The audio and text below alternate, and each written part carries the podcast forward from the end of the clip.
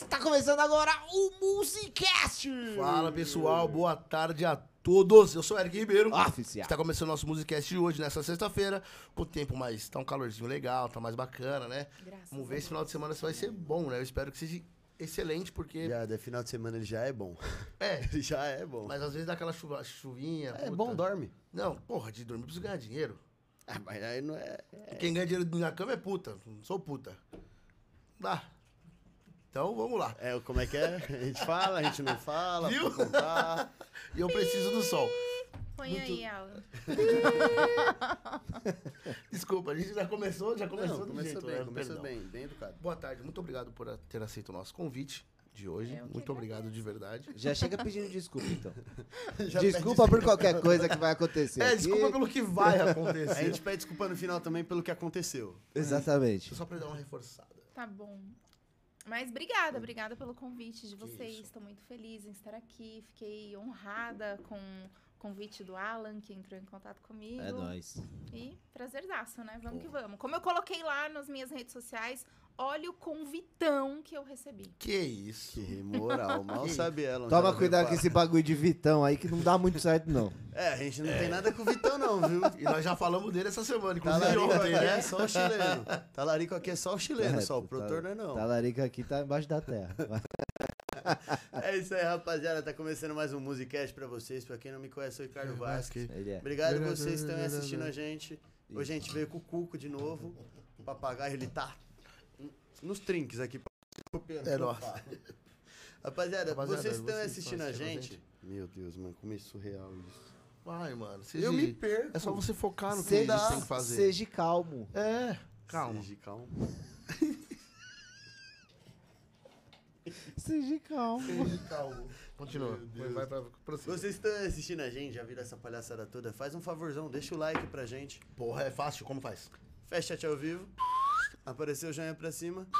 Clicou no joinha pra cima, rapaziada. muito fácil. Não tem erro. E é só mandar as perguntas, né? Claro. É. Pô, vai vir uma resenha boa aqui, Vai, hoje vai mano? ser bom, hein? A Ju tem história pra caramba pra contar. Ela Então tem. deixa as perguntas que vocês querem saber Deixa. aí. É só, é Deixa só um digitar. Deixa um oi. Fala É só assim, digitar. Oi, tô aqui. Mas assim, tem um detalhe. Qual o detalhe? É só mandar, só saber Tem que se escrever. inscrever no canal. Não, não, não. A quem não é inscrito não consegue mandar? Além de saber escrever, tem que se inscrever no canal. Então corre lá, se inscreve no canal, ativa o sininho Por quê? Porque a gente traz as conteúdo pra perguntas. vocês. É muito fácil. A gente tá aqui de segunda a sexta trazendo conteúdo pra vocês. Cada dia um convidado novo, com uma puta história da hora. Ativou o sininho pra vocês não esquecerem naquele dia que tá uma correria, sabe? É, Porra, meu, tô na correria. Musicast. é. É isso É isso aí. Mas também, se não quiser assistir, não, assiste depois, que vai estar gravado direto É. no YouTube. Se 24 vocês acharem que a gente tá fazendo besteira, manda pros amigos pra eles verem que a gente tá fazendo manda. besteira. É isso É, aí. acabou, Compartilha assim. com geral. Por quê? Por quê? Tá rolando uma aposta. Ih, cara, é A verdade. gente lançou uma apostinha, a segunda já do programa, hein? Gente, Se a gente bater, se a gente bater 5 mil inscritos até o final do ano, vai rolar o sorteio de uma tatuagem de mil reais com o Calvin do estúdio W Tatu lá. Eu vou ganhar esse sorteio, hein? Nossa, até eu quero ganhar.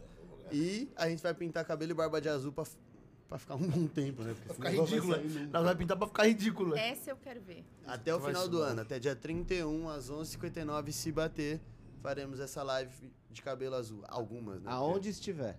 Aonde estiver. Que fica pode no ser ar que aí. vai o- Fica no ar, vai fica no ar. Não vou falar, não vou falar, sem spoiler.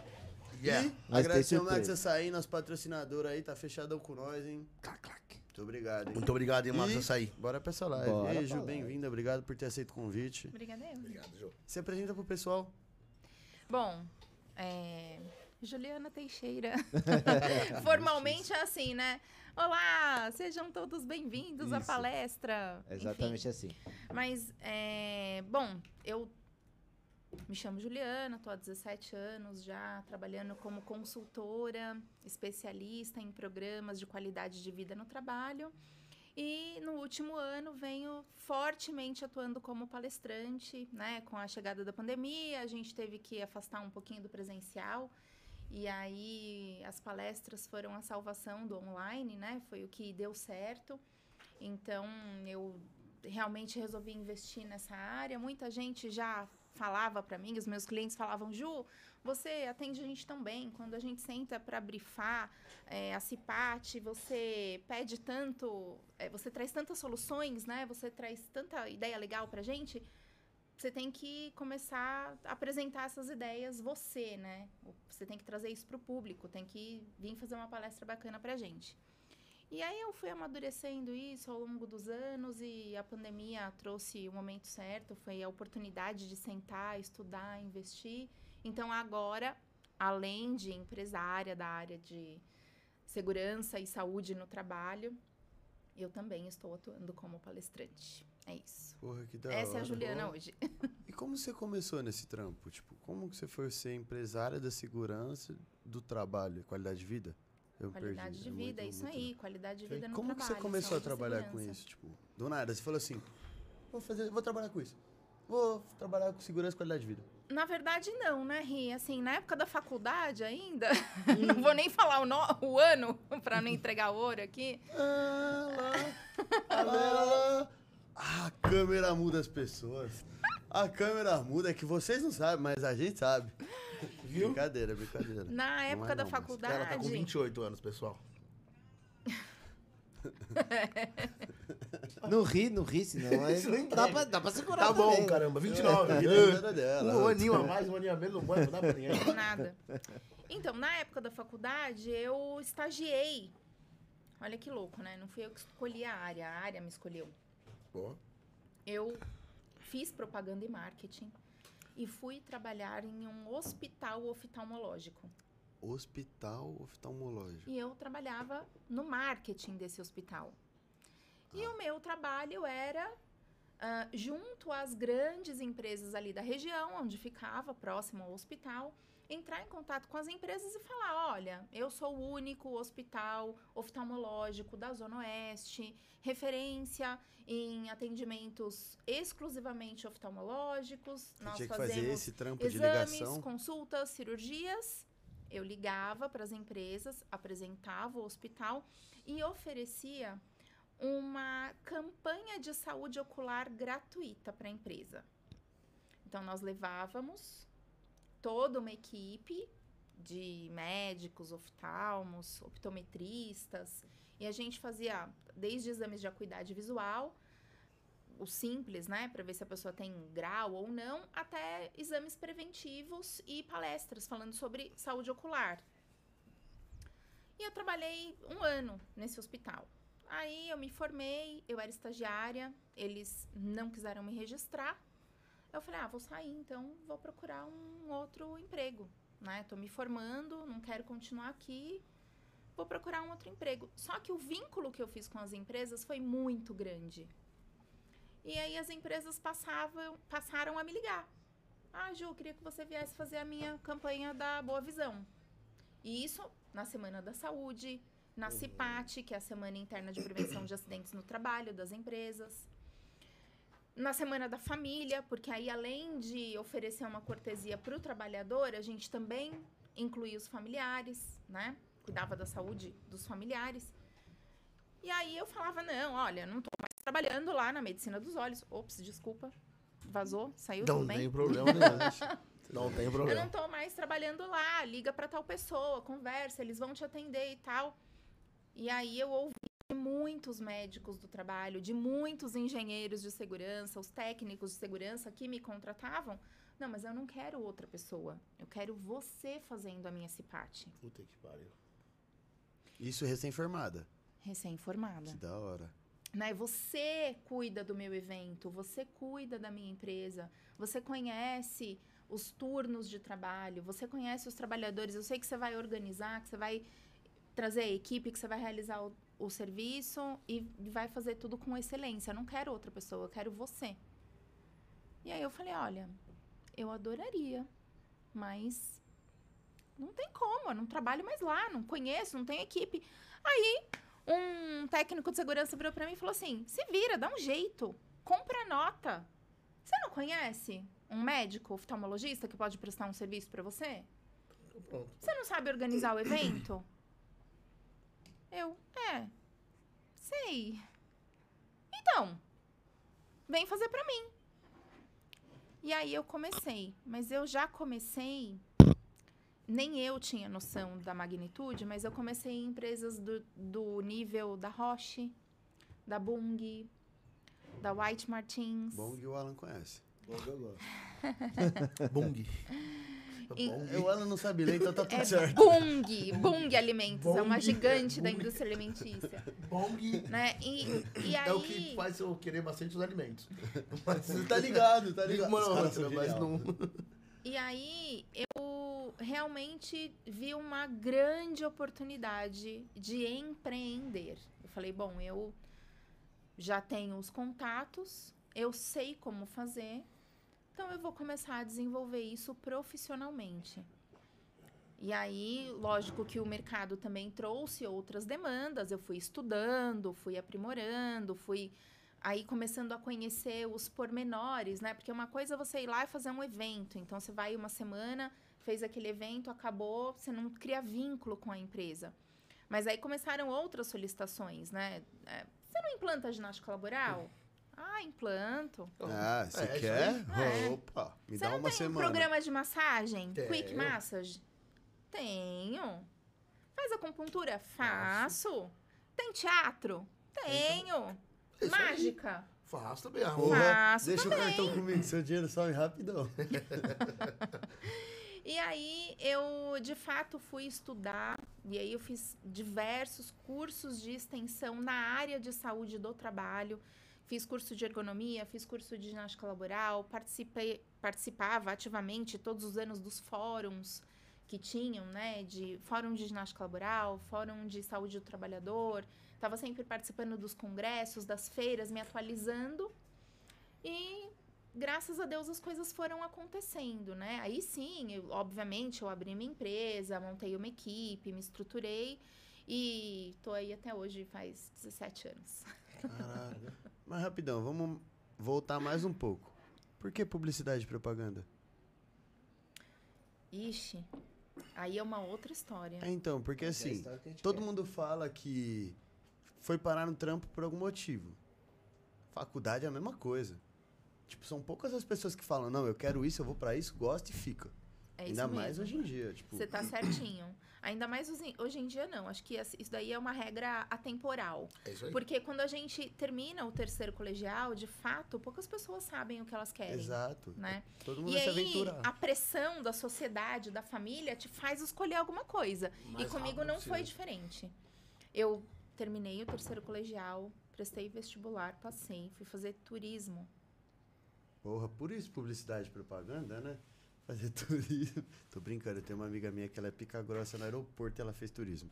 Tá vendo? É só fiz dois anos, fiz dois anos de faculdade de turismo. e falei, puta, não é isso que eu São quero. quatro. Não é isso que eu quero. É. Ok. Tá, então. não é isso que eu quero, tô no caminho errado. Só que nessa, eu já tava trabalhando, né? Eu, nessa época, com 19 anos, eu trabalhava como assistente comercial no escritório central da CIA. Que isso, Fia? Nasceu com o dom, né? Só pica Só grossa pica, em todo é, lugar. todo lugar, já. Beleza. Não, mas eu era mera assistente comercial. Mero. Não sei se vocês. é, Normalmente as pessoas começam na CA como que eu conheço. É, É o cara. eu ia falar isso. É o que fica na porta. Fica na assim. porta. Tem um cartão da loja? Vamos entrar? Tem as promoçãozinhas? Vamos aí. Porra, já Assistente geral? O cara tá falando, Não. cuzão, mó boy. Eu era assistente comercial. Assistente comercial de uma das marcas de roupa infantil da CIA. Não vou me esquecer nunca na minha vida. Foi um momento. Foi assim um divisor de águas. Foi um momento bem importante na minha vida. Eu fui contratada. E aí a minha gerente sentou, pegou assim na minha mão, falou: Filha, Vai com Deus. Nós somos uma empresa multinacional. E para você ter plano de carreira aqui, você tem que ter curso superior. Você tinha largado do turismo. E eu vi que a sua faculdade está trancada. Porra, ainda deu um. Vou te dar um prazo. Vou te dar um prazo Pra começar a fazer ou pra se formar? para começar a fazer a faculdade. E aí eu, aquilo ficou, né? Eu, ai meu Deus, agora eu preciso voltar a estudar, Isso né? aí. Já deu aquela coisa, não posso perder esse emprego, né? Empregão e tal. Viu? É, Viu? Ela falou, não, É, era só agora- uma merda. Empregão. Primeiro salário registra- registrado na CLT, em carteira, 1.098 reais. Ganhou bem. Porra, Jamais caralho, vou época. esquecer. Que isso. Tudo Alfinetou bem. de graça, hein? Não, não, não, não. Tudo bem, tudo bem. Porra. E aí, é, eu falei, bom, beleza, né? Vou, vou começar a me, me movimentar. Alguma, alguma coisa eu vou ter que fazer. Aí lá no dia a dia mesmo, uma das minhas atividades era muito trabalhar com marcas e patentes, royalties, porque roupa infantil usa muito marca, né? Então tudo que é Disney, tudo que é Maurício de Souza, tudo que é Barbie, Caraca. você paga. Você Pô, paga o, o uso, né? O direito de, de imagem, Cara, né? isso aí. Isso aí eu não sabia não, mano. É, e aí eu comecei, porra, eu gosto disso, eu gosto de trabalhar com isso, eu recebo muito fornecedor, eu trabalho com importação, né? Muitas coisas vêm de fora. O que que, que que eu posso estudar que eu vou mexer com isso? Porque eu gosto disso, me descobri nisso no dia a dia, fazendo, vivendo. Aí fui ver, ah, o que mais se aproxima disso é propaganda e marketing. Marca, logo, royalty, patente, vai fazer marketing. Beleza. Fui, prestei de novo, aí entrei e fiz os quatro anos de propaganda e marketing, mas aí o, o barco girou, né? É diferente. É, eu saí da CIA, depois da CIA eu trabalhei na Francal, Feiras e Empreendimentos, é, que, que organiza grandes feiras de negócios, e daí eu adquiri know-how em evento, É isso que eu ia falar. A vida dela foi preparando ela Foi, chegar no, no trampo. É. Aí eu adquiri o know-how em preparar, organizar, planejar grandes eventos. E aí eu saí da Francal e fui para o hospital oftalmológico, fui para medicina dos olhos. E aí quando eu cheguei na medicina dos olhos, eles falaram: "Olha, o teu trabalho aqui no marketing é promover a nossa marca, é tornar o hospital uma instituição conhecida, referência em saúde oftalmológica". Na Zona Oeste, eu morava em Alphaville e o hospital era em Osasco Viu? né? Dois então, dias de viagem. Chegava não, lá. Alphaville e Osasco é pertinho, Não é, né? Nada é não, perto de é- Osasco. Nada é perto de Osasco. Nem Osasco. Nem Osasco é perto de Osasco. Osasco demora pra você chegar lá. Exagerado. uma hora e meia. Dramático ele, né, Eric? Nossa. Dramático, né? Isso que você só hoje, tá? Como é que é, meu anjo? Como é que Não, é? os Já, já jovens de hoje em aqui, dia vai é assim. todo mundo tomar no cu também, Não. contratante do cara que não me paga. Não, mas aí não, é- não tô sendo dramático, Não, tô sendo é. puto. A gente é o equilibrado. É, o equilíbrio. É o equilíbrio. Yin Yang. Quando tem que, che- Sei. quando tem que xingar, eu xingo mesmo. Todo dia. E aí foi isso. Aí eu, é, quando cheguei na medicina dos olhos e vi que a proposta era essa, eu falei, putz, é o que eu amo fazer, né? Imagina, eu vou ligar para as empresas. Fazer os eventos também. Vou oferecer um evento que para a empresa de fato era gratuito, porque o que, que a gente queria? A gente queria entrar na empresa para chegar no colaborador, para dizer, para levar o folder para o colaborador e falar assim, olha, é, tudo que você precisa Temos. tem aqui. E o hospital atende o plano de saúde que a empresa paga para você. Puta que pariu. Ah, Lindo. vocês iam pras empresas pelo plano de saúde que os hospitais- Exatamente. É, lógico, Quando eu fazia a né? Prospecção- que- Não, mas. Numa tipo empresa assim, que o plano de saúde não ela cobre. pensava na empresa, tipo assim, ah, mano, é uma empresa de porte grande. Vamos ali, porque se a gente atingir 10%, é uma quantidade, já, já é uma retenção grande. É, hoje, hoje, Ri, hoje a realidade dos planos de saúde é muito diferente, porque as grandes empresas nem têm mais planos de saúde, elas têm seguradoras, É, né? é assim então, mesmo. quando você fala em seguradora de saúde, aí você tem um, um reembolso muito alto, o valor do reembolso é muito bom. Agora, quando você fala em plano de saúde, há 15 anos atrás, né, a mais, porque há 17 eu tô na minha empresa, que é a Labor Pro. Há, vamos dizer, 18, 19, 20 anos atrás, é, não era essa a realidade. Eu lembro, então, era, o- cada o- empresa tinha o seu, né? Era o, nome da empresa o até. nosso tinham algumas empresas que tinham plano de saúde próprio, que autogestão, isso era, inclusive a Volks era uma assim de referência, né? É, mas hoje, por exemplo, a realidade é totalmente outra. E na época, qual era o nosso target? Eu quero a grande empresa que tem já o plano de saúde que eu atendo. Porque isso é mudar uma nada. facilidade para o trabalhador, né? E outra também, ter um vínculo de urgência e emergência com o médico do trabalho, principalmente para as grandes indústrias, porque Acontece. acontecem acidentes. E aí para onde que você vai enviar aquela vítima? Por exemplo, um hospital referente em oftalmologia, na época, só tinha o Cepaco, que é aqui na Zona Leste. Que é lá na Moca, não é? Imagina, é, meio tatuapé ali é, mas é divisa. Imagina você trazer um trabalhador Daqui. De- Nossa. Daqui. daquela região que é, É que você tava na eu, Oeste, eu né? atuava Jandiri, Itapevi, Barueri, Nossa, é Osasco. Jaguaré, Lapa, É um rolezinho pra chegar. Pirituba, né? Aquela região ali, né? Perto de ali do trevo entre o Jaguaré, Alphaville, Barueri, que é uma região super industrializada.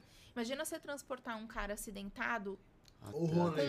com Já era. um, Negócio no olho. alguma coisa pérfuro cortante, né, no olho. Ele, enfim, É, você viu sucesso nisso, então. Sim, É. foi. Eu trabalhei lá, nossa, eu fechei grandes contratos, atendia CEAGESP e era nítido, né? Assim, de uma semana para outra a gente tinha uma campanha numa empresa, quando você olhava o mês seguinte no faturamento, você via de novos pacientes com exame, consulta, Nossa. cirurgia, venda de óculos, tudo, né? Tudo. Porque não é só a consulta do básico, embora isso fosse uma coisa que a gente trabalhasse Sim. muito, porque infelizmente nós não temos a cultura da prevenção. Nunca. Quem você conhece? Vou te fazer uma pergunta, Ricardo. Lá vem. Minha mãe fala assim, ela vai me dar bronca. ela já sabe a verdade e vai esperar a mentira que eu vou contar. Vamos lá. É, você usa óculos? Tô usando. Graças a Deus. De grau? Só no programa. É. Não, mas deveria. Qu- Quantas vezes você já foi ao oftalmologista? Uma. Em 28? Que isso? 24. Em 24 anos? Ah, não, já fui algumas, mas eu fui. A, a última vez que eu fui foi em 2019, que eu comecei a ver as coisas embaçando às vezes. E foi a última vez. Pois é. E existem algumas doenças que são assintomáticas, silenciosas, né? Glaucoma, ceratocone, que você só manifesta num estágio já muito evoluído.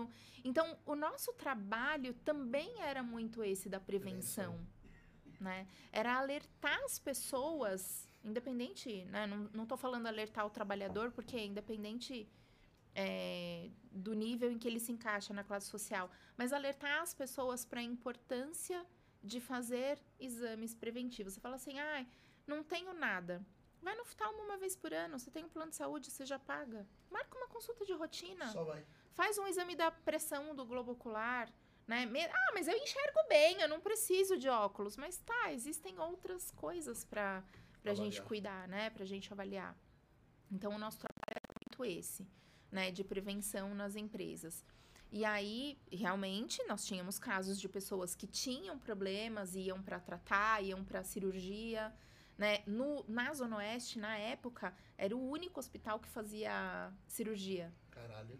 Ah, já tava com lá bem à frente de. de, de- bem à frente de- da ótica que fazia o exame de vista, E ainda Ou- ace- aceitava com o do pessoal tudo. Que exatamente, ou de um, de um consultório mais simples, que talvez ali o médico ele fosse avaliar e se ele visse que você tem um problema, aí ele ia te encaminhar para o Lá cirurgião, Aí parará, parará. Lá não. Já era tudo ali. Lá já, lá, já tinha, lá você chegava, você fazia a consulta, fazia o exame e já fazia cirurgia, fazia tudo.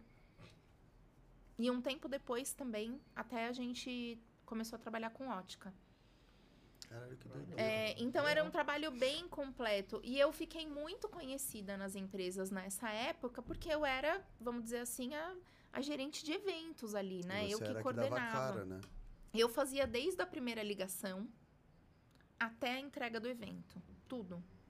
Tudo. Eu coordenava tudo com a área de saúde e segurança do trabalho. Algumas vezes era contratada pelos médicos do trabalho, outras vezes pelos engenheiros, coordenadores, técnicos de segurança do trabalho, mas é sempre, na mai- vamos dizer assim, 98% das vezes, essas duas áreas e 2% pela área de benefícios ou alguma outra área, assistência social, do próprio RH, né? Mas áreas relacionadas ao RH. Porra, que da hora. E, e foi assim. E aí eu vi que não era turismo, aí virei propaganda e marketing. Nesse meio tempo, enquanto eu ainda estava na medicina dos olhos, eu me formei, eles não queriam me registrar. Né? Acho E eu era, Era estagiária. um sinal, né? Era um sinal pra você ir atrás do seu, né? Porque foi depois que você saiu que virou a chavinha pra você abrir o seu, não foi? Foi, e isso já era assim, no segundo semestre do último ano da faculdade. Que você foi cortada lá, que eles não iam te efetivar. E eu lembro até hoje que depois que eu recebi aquela ligação que eu comentei, que o técnico de segurança falou assim: se vira, compra uma nota, eu quero você aqui pra mim e tal. Eu sentei do lado de uma colega de TCC na faculdade e falei assim pra ela: amiga, faz um logo aí pra mim, eu vou abrir uma empresa. Ela falou: como é que é? Eu falei: é, faz um logo lá, mas um logo como? De que jeito? Eu falei: meu, sei lá. Ela falou: como vai chamar a empresa? Eu falei: não sei. JCT, que são as minhas iniciais. Juliana Cristina Teixeira. E ela fez um loginho assim super simples, tipo, num dia me levou no dia seguinte na aula, falou: "Ju, fiz isso aqui, o que você acha?" Eu falei: "Tá ótimo". Inclusive, somos amigas até hoje, somos comadres, nossas filhas têm praticamente. Ficamos grávidas juntas, as nossas filhas têm praticamente a mesma idade, somos amigas até hoje. E tamo junto. Que da hora. E, meu, como que é esse, essa área empresarial? Tipo, ser a sua. A empre... Quem comanda tudo como uma mulher. Você já sofreu preconceito com isso? Tipo, as pessoas tipo, quererem menosprezar o trabalho, ter aquela diferenciação de homem e mulher. Eu nunca senti muito esse tipo de preconceito, não, Ri. Eu- o que eu já senti bastante, e eu acho que também tudo depende de, de como a gente se comporta e de como a gente conduz, é que a área de saúde e segurança do trabalho, ela foi predominantemente masculina. Como a maioria das áreas, principalmente empresarial, né? Hoje em dia que tá buscando essa mudança, né? É, mas, mas hoje já é muito comum você ver uma engenheira em segurança Concordo. do trabalho, uma médica do trabalho, uma técnica em segurança. E como foi isso há 17 anos atrás? Eu nunca senti esse tipo de preconceito do tipo, ela não é capaz de fazer. mas eu já fui, por exemplo, assediada. Né? Então, ah, eu fecho esse pátio com você, se você Sair pra jantar comigo. sair pra jantar comigo, ou isso ou aquilo, né? E aí eu, ah, muito obrigada, mas então, infelizmente, eu não vou poder fazer a sua cipate. Já perdeu Já. por isso? Ou tipo, o cara mesmo vendo, fala, putz, arrumar alguma outra forma pra poder estar com ela. Tá com ela no Tipo projeto. assim, não ou você fecha ou... Não, Os caras nu- nunca ninguém voltou atrás e, puta, é foda. Um, um, não vou xingar não, tá? Ah, lá. Não. Quer fazer bonito na frente da moça, não. Vai tomar no cu, seus arrombados. Aí, que faz isso. São os obrigado. pau no cu do caralho. Achei que Tá. você tinha dormido de calçadinho. Eu ia, hoje. não, eu ia. É que, é que os meus comentários são pesados, então dessa vez eu vou ter que segurar, porque. Porque Por senão com esse comentário eu ia ser cancelado. Mas vocês têm filhas, mulheres, mães, Ah, presenças femininas na mulher. É foda. Puta, mano. E assim, hoje é natural a gente falar sobre isso, né? Porque tá muito na mídia, é uma sobre coisa assim, mas assim, é, algo. Acho que tem que falar, tem que deixar Tem. claro o que acontece pra esse bando de babaca ver se abre o olho. Esse É. não vai ficar de boca fechada, Mas, mas assim, é, é, há 10 anos atrás. Era muito difícil. Era muito Ah, não, difí- é, e, e assim, eu nem poderia, por exemplo, chegar talvez para uma outra pessoa na mesma empresa e, e falar o que estava acontecendo. Que era capaz de você sair como louca ainda, né? Exatamente, exatamente. Mas é, teve casos da pessoa não me contratar naquele ano, Porque mas senão- geralmente eu sou contratada por mais de uma área na mesma, Na mesma empresa. empresa. Então, o que acontece? Vamos supor, é, isso aí aconteceu com um coordenador da área de segurança, tá? Mas eu não, eu não fechei com ele, por exemplo, a CIPAT. Mas o médico do trabalho me contratou para fazer o projeto de ergonomia. Então, eu tá cruzei com ele ali um Uhum. bom tempo durante a execução do projeto na empresa. Né? E aí, eu mantive a minha postura. postura, educação, entendeu? Olá, bom dia, como vai? Quando precisava ir ao RH, porque geralmente o médico do trabalho e o coordenador de segurança, eles respondem ali para um gerente RH, né? Então, embora sejam coisas separadas, são paralelas Sim. andam juntas. Então, às vezes tinha um gerente ali, eu tinha que fazer uma apresentação para o gerente da área, com os dois participando, né? E, e aí o tempo foi falando, sabe? Eu, eu não. Eu preferia não entrar muito nesses conflitos. Quando eu via que tinha uma segunda intenção, eu me retirava, falava, É Ai, lógico. desculpa, Então, não, não vou poder. É que assim, eu concordo com a sua eu, eu nunca, nunca bati de frente com o cara em falar mas assim, é você é um safado, você é isso, você é aquilo, né? Eu, eu nem sempre. podia fazer isso, né? É, Eu sempre falou, fiquei na minha. Antigamente, uma mulher fizesse isso daí, você ia perder o emprego. Era capaz de você perder o emprego, tipo, dependendo da situação da empresa. É. Mas, meu, isso que eu, eu fico puto. Porque, assim, eu sei que você fez por, tipo, meu, não quero dor de cabeça pra mim. Mas isso aí deixa um cara fazer, continuar fazendo, porque ele fala, "Ah, não vai falar nada. Na pior, na próxima eu consigo. Tipo, não é uma culpa sua, a culpa é do Sim. otário que pensa isso. Porque anos atrás não era nem falado esse tipo de coisa. É verdade. Tinha aqueles comentários babaca Não ainda. precisa nem ser em tantos anos atrás. né? Não, não. Você pega até hoje. Tipo, você escuta esse comentário. Não, pediu pra ser assediada. Tipo, olha a roupa que ela Tá tá. tirando, né? Olha o jeito que ela fala. Não, mas tem. Tem, lógico que tem. Imagina há mais tempo ainda. Tipo, meu, ela ia correr pra quem? Mas olha, é, você sabe que Fico puto com isso. existem. Eu presto serviço para algumas empresas em que a mulher é proibida de trabalhar de saia. E saia?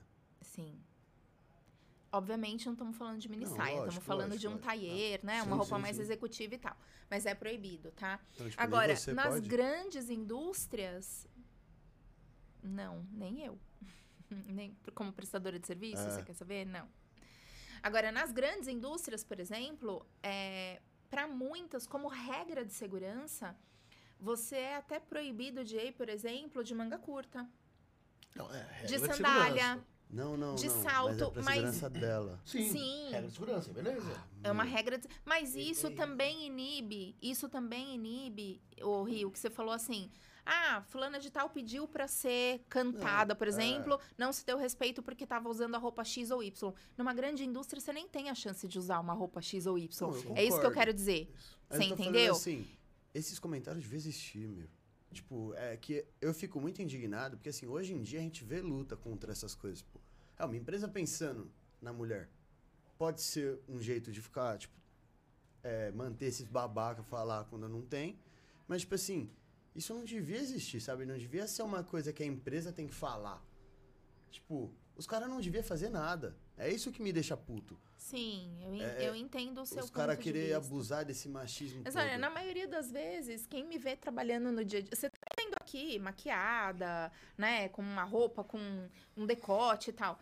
Lógico, eu vim para um programa, tô sendo entrevistada, e tô aqui numa outra conotação, né? Mas se você me vê, por exemplo, no dia a dia, no chão de fábrica, você não me reconhece. Provavelmente vou estar de rabo de cavalo. Tem empresa que você não pode entrar com anel, com brinco, nada, é regra de segurança. Ah, isso eu vou estar ligado. usando um sapato de segurança com Aquelas biqueira de aço. Aquelas botinhas Né? que arregaçam tudo de... Nossa, É, e isso. quando muito um batom, porque agora depois da pandemia nem batom mais dá pra gente usar. É, tá sempre de máscara, é, sempre né? a máscara. Exatamente. Então essa realidade, ela nem sempre é uma realidade assim, não é aquilo que você vê, sabe? Não é aquilo que você vê.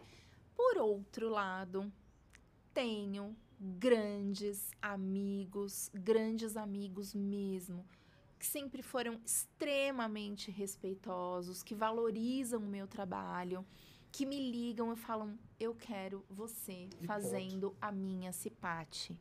Então, mas esse aí é da hora de trampar. Sabe? valorizar. E, e assim, Isso. que eu sei que se o cara me der um abraço, é um, um abraço de parceiro, um abraço de companheirismo. Contato, Totalmente diferente. Não é assim, vamos tomar um café e a gente vai pro café da empresa e fica 30 minutos conversando e não tem nada além Demais, daquilo, é isso É entende? que é diferente a entonação desse convite, né? Caralho, você não sabe quando você vamos tomar um café? E eu, É. É, sexta-feira, você quer vamos tomar um fazer? café? Quer é? fazer É. evento comigo? Que hora você sai hoje? Te espero lá embaixo. Onde, onde você parou seu carro? Eu. Oi? É Estacionamento. Né? Estacionamento. Uma coisa é, tipo, você tá saindo trocando ideia. Quer que te acompanha? Beleza. É, um, é uma opção. Não, tá bom, tchau. Ah, Ah, eu fico puto com velho. isso. É porque, assim, empresa, é o que você falou. É muita gente, é massa. Meu, eu, eu, eu não ia servir pra trampar num lugar desse. Se soubesse de um negócio desse, ia ficar doido. Irmão, eu fiquei puto nas empresas que eu trabalhava por, por menos. É, por isso que eu você é saí delas bravo, todas. Né? Imagina. É, mas assim, eu, eu fui muito bem sucedida nisso, sabe? que eu faço até hoje. Sim. Eu adoro. Tem, quem me conhece fala assim, nossa, quando a gente fala cipate, seu olho brilha. Porque eu falo, nossa, tá- eu tenho tanta coisa. Ai, é tão gostoso fazer, Você é tão pode divertido. trabalhar para mais de uma empresa para essa feira? Ou você tem que escolher uma específica? Não, eu posso. Se sou quiser- livre. É, Se você montar- quiser montar fazer as 10 equipes, né? diferentes. 10 equipes, uma pra cada Sim. delas. Só. Porra, A CIPAT, que é a Semana Interna de Prevenção de Acidentes no Trabalho, é um evento. Ah, eu achei que era uma feira. Não. É um que evento que ocorre anualmente nas empresas e ele é estabelecido e determinado por lei. Está na NR5 da CLT.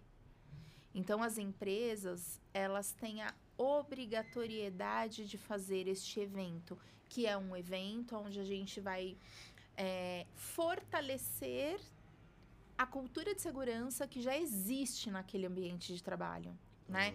Então, o uso de um EPI, como o Alan falou, uma questão comportamental, que aliás é a minha especialidade, né? Me especializei em segurança comportamental, então como o nosso comportamento interfere na nossa segurança no dia a dia e como nós precisamos enxergar a segurança como um valor para a vida e não apenas no trabalho Sim.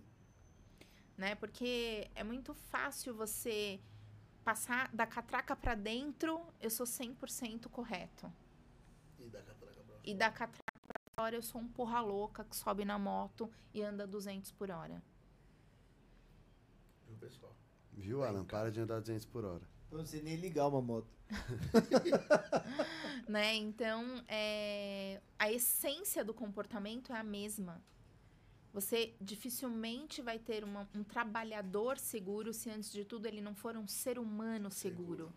Então, é nisso que eu trabalho, né? Eu, como palestrante, Juliana Teixeira, essa é a minha missão, essa é a minha mensagem de levar segurança como um valor para a vida e não apenas no trabalho. E eu tenho a minha consultoria, né? Como palestrante, eu presto serviço para qualquer consultoria, para qualquer, qualquer agência, qualquer banco de palestrante que queira me levar. Ah, Qualquer tenho- área também? Não, só Não, de segurança Só de do segurança, trabalho. Tá. Sim. É, que é a minha especialidade a vida inteira, né? Desde que eu comecei nessa área. Eu falo um pouco sobre motivação, falo um pouco sobre saúde do trabalhador, mas é, a nossa conduta e o nosso comportamento em segurança e em saúde, eles andam juntos, né? Foi o, o exemplo que eu citei para você do oftalmo, né? Você vai, você, você faz, já fez alguma consulta preventiva? Você não precisa ter um problema para fazer uma consulta. Eu lembro desse exemplo aí. Minha mãe vai me lembrar muito desse exemplo. Tá, fudeu agora. É, segura. E, meu, né? E, e, e acidente é a mesma coisa. Não, com- como que você chegou para virar palestrante? Porque você já estava em empresa, já tinha um tempo, certo? Sim. Já estava estabelecida. Tipo, o que te fez falar assim, vou dar mais esse passo? Porque é um passo para cima. Além de você só prestar. Só não. Além de você prestar a consultoria, só. É. Falando coisa pra caralho que eu falo só prestar. Olha, olha Rick, ó, Rick, vai se foder. Quase. O cara que, Só não. o cara que só vai pra academias, ó. Falando da. da- É, é pro podcast também, tá? Ah, é. Eu não sou muito de academia, mas eu gosto de correr. Tinha alguma coisa. O Ricardo. O Eu Eric também também. gosto de correr. Eu corro da academia toda vez. Aliás, é, vou te fazer um convite. Você corre? Ah, corre, de carro. Tá. corre. Tchau. Toma bastante Desfaço o multa. convite aí, ia chamar, Eu posso correr. já ia te chamar pra correr na, no 5K lá do, do São Paulo, pô. Não tem perigo. Eu vou de Uber. perigo. Não tem perigo. Eu vou ser o Michael, o Michael Caio, tá ligado? Pega o Uber no começo que chega no final. Não, eu não posso correr. Tenho patologia nos dois joelhos, eu tenho que perder peso primeiro. Eu também, eu preciso perder peso. Não, não, não tô Não, não, falando que eu tô preciso. Eu tô falando de mim. Eu preciso. Ah, é, enfim. Eu tenho esse negócio aí. no- no- Patologia. Eu, sério, mano. O que eu tenho é isso aí que você tem Eu aí. tenho a mesma coisa que você, só que é pior o meu. É, um pouquinho. É sério. Bush, mano. Puta, é foda. É, nossa. embaçado. Só de falar, nossa, É aquele bico de papagaio, né? tudo. Eu tenho o zoológico inteiro. Bico de papagaio no joelho. Eu tenho É só tudo. pra ver se ele apoiava essa ideia. Isso aí evita de correr? Eu tenho também. Eu tenho É. um zoológico inteiro. Tem hérnia de disco no joelho? Tenho! Tem, tem, Nossa, eu tem. tenho tudo. É, o disquete que você coloca tá Eu tá tenho pifado. tudo, mano. Tudo, tudo eu tenho. Inflamação posso no correr. disco também. 5 km ainda? Nem fodendo. Eu prefiro Uber. Nossa, Você prefere. Você acredita que esse cara falou que vai treinar na rua de baixo, ele vai de carro? É claro que eu vou de carro, óbvio que eu vou de carro. Na rua de baixo. Você quer que eu A fosse rua daqui é da casa dele. Voando? Você A quer que de eu vou? baixo é da academia. Ele vai de carro. Você quer que eu vou voando? Não, eu não quero que você, quero que você faça nada, a vida é sua. Prefiro o carro. E, vamos voltar aqui, vamos voltar aqui, esquece, cara. É. Como que você virou Melhor. palestrante? Por que, que você decidiu dar esse passo? Foi assim. Aconteceram duas, duas coisas que. Não, obrigada. Aconteceram duas coisas que eu fiquei bastante chateada. Como eu eu vendia, né? Eu prospectava, vendia, brifava, e aí eu selecionava ali um palestrante do meu, do meu hall, né? De, de prestadores de serviço, eu convidava as pessoas para virem fazer palestra pela minha empresa. Em duas ocasiões, eu fiz esse briefing e não deu certo.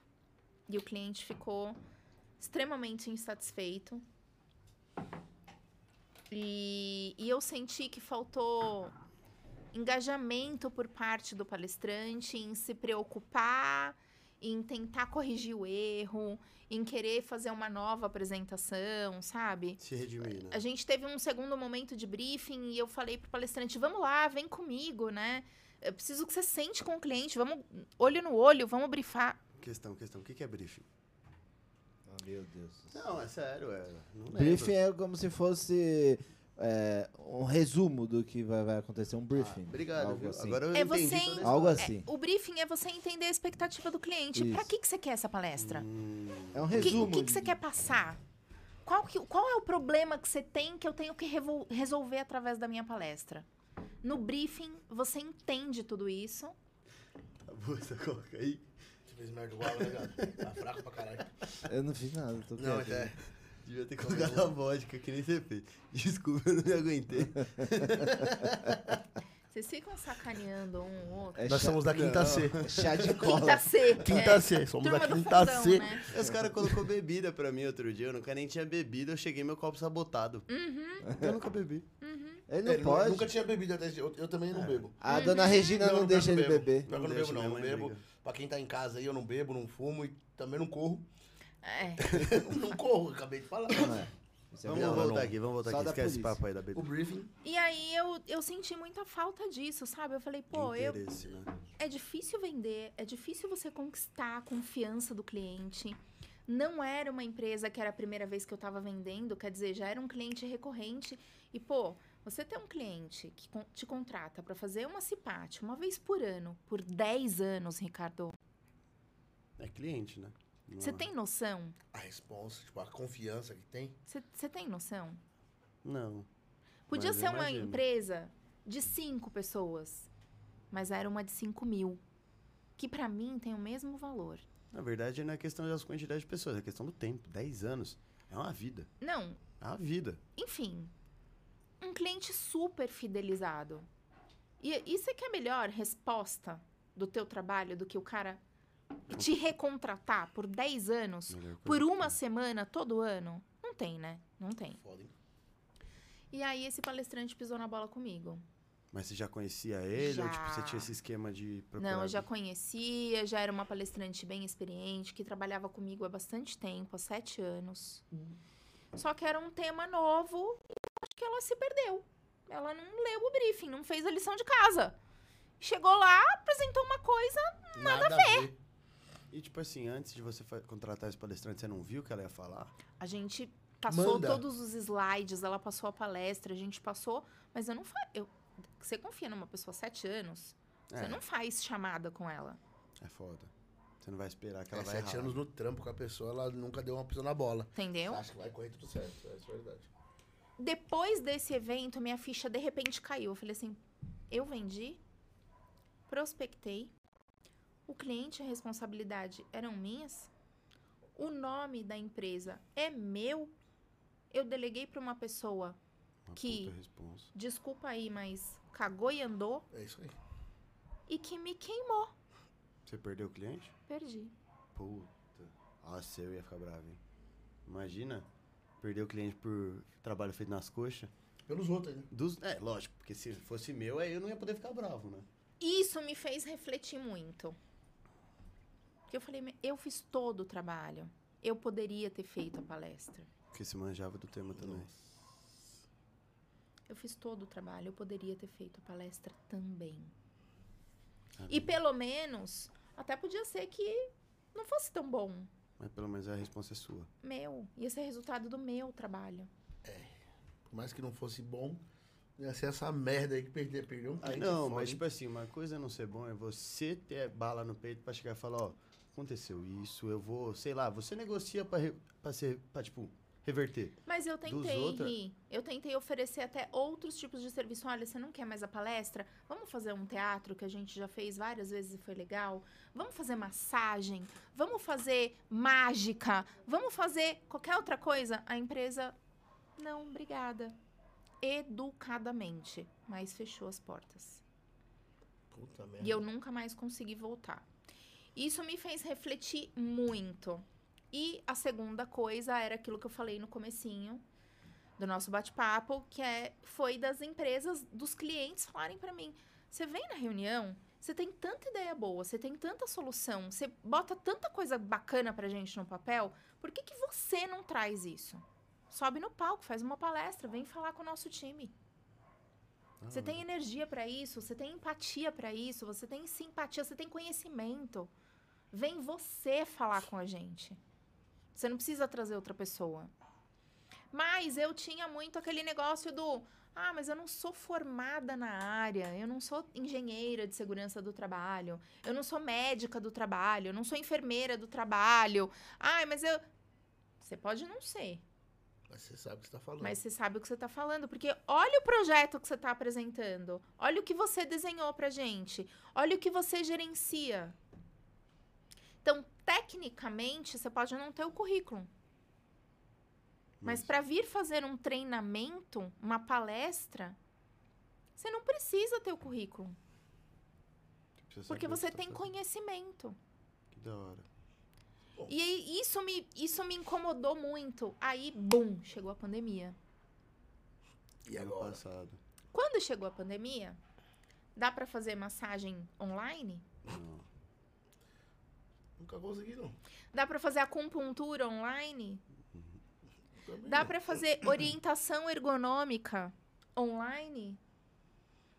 Fiz também. É, isso aí é. O que deu, mais ou menos, foi ginástica laboral, que a gente começou a fazer aula virtual, ou gravada, ou online ao vivo. E é, meditação guiada. Muitas sessões de mindfulness, porque até é, uma coisa que deu um boom na pandemia foi o burnout, né? E eu acho que até o, o Rodrigo Camargo falou um pouquinho com vocês sobre isso. Então, é uma das soluções que a gente implanta enquanto ferramenta de qualidade de vida no trabalho para aliviar o estresse, a ansiedade, a depressão, a angústia, trazer um pouco mais de, de fluidez, né, de saúde mental, é o mindfulness, que é a mesma, mesma coisa, mais ou menos quase a mesma coisa que a meditação guiada, e que deu muito certo. E tirando isso, palestra. Porque fazer intervenção teatral online não vira. Oh. Mágica online perde um pouco o mistério magia. ali, a- a- Perde a magia da perde mágica. a né? magia, exatamente. Essa é a palavra, né? Perde a graça do, do negócio. Então, tudo que eu tinha em soluções, a maioria não foi aproveitado para o online.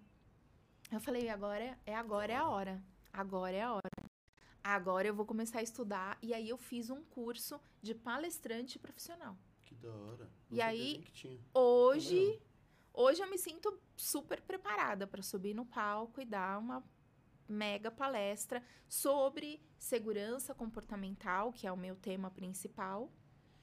E porque eu agora eu domino as técnicas, né? Eu sei como falar, eu sei como usar uma ferramenta de PNL dentro de uma palestra, uma motivacional, enfim. E isso faz toda a diferença, né? Porque muitas vezes a, a palavra palestra soa, ela vem Uhum. aquela coisa chata. Normalmente não. Vou sentar pra dormir na Senta. cadeira, né? Ó.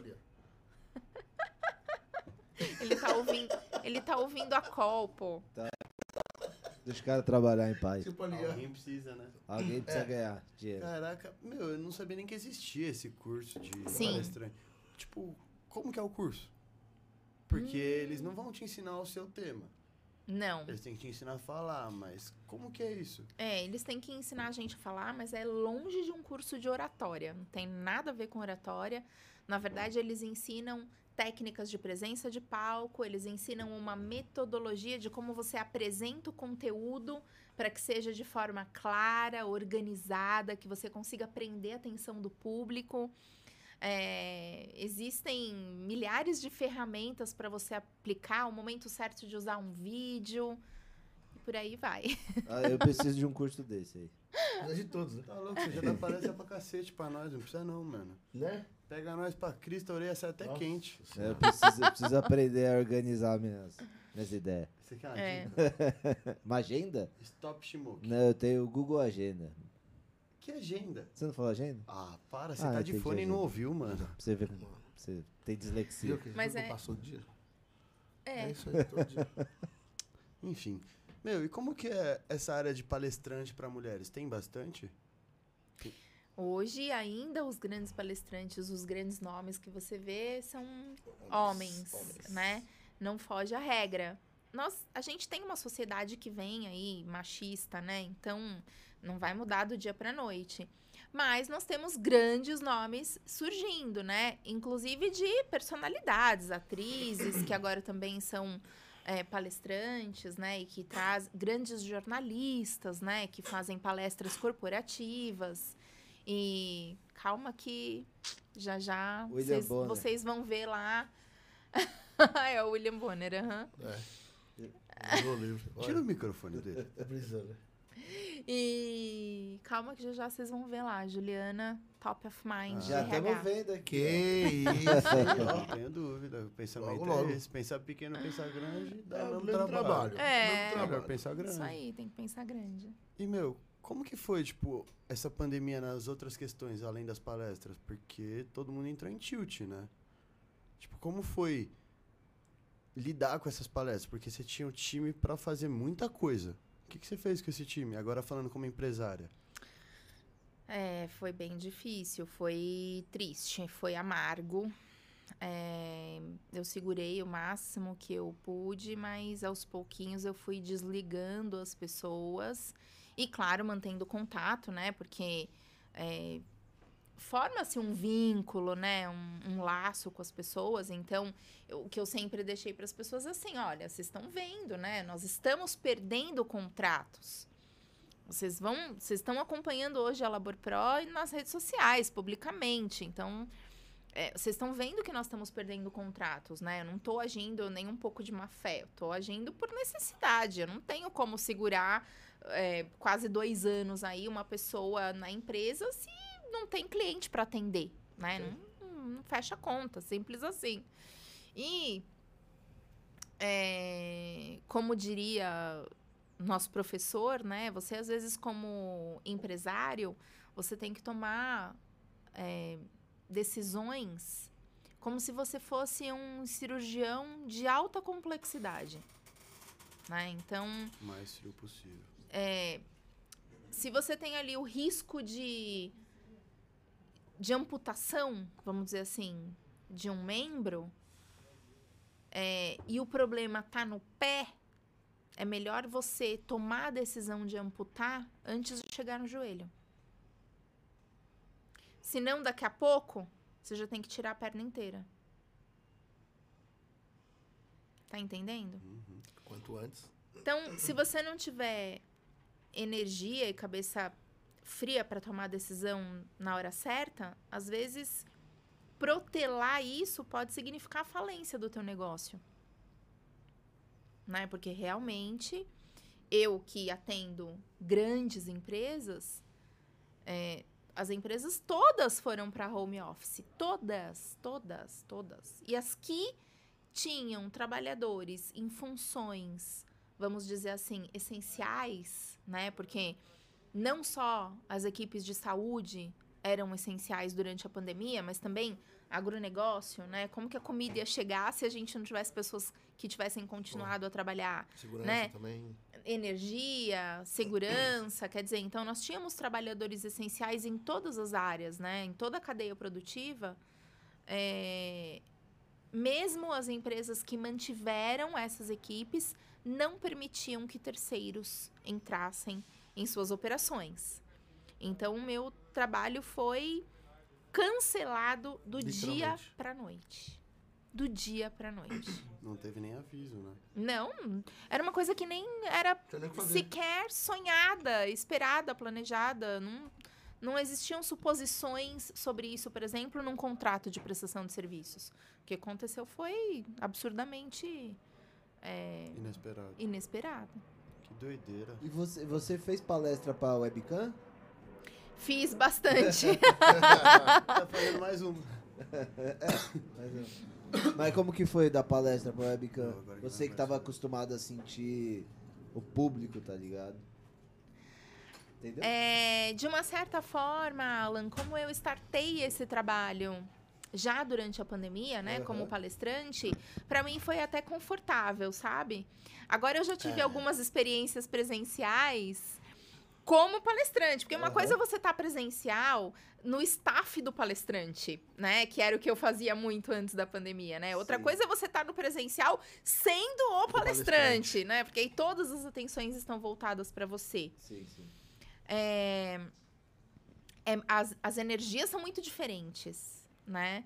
É, tem ali o calor do momento de você estar no presencial, as pessoas te olhando, uma expectativa para começar. É, teve uma empresa que eu atendi há 15 dias atrás, mais ou menos, em Jundiaí. Tivemos muitos problemas técnicos, isso comprometeu a qualidade da apresentação. sim. Então, é, são coisas que muitas vezes não depende só de mim.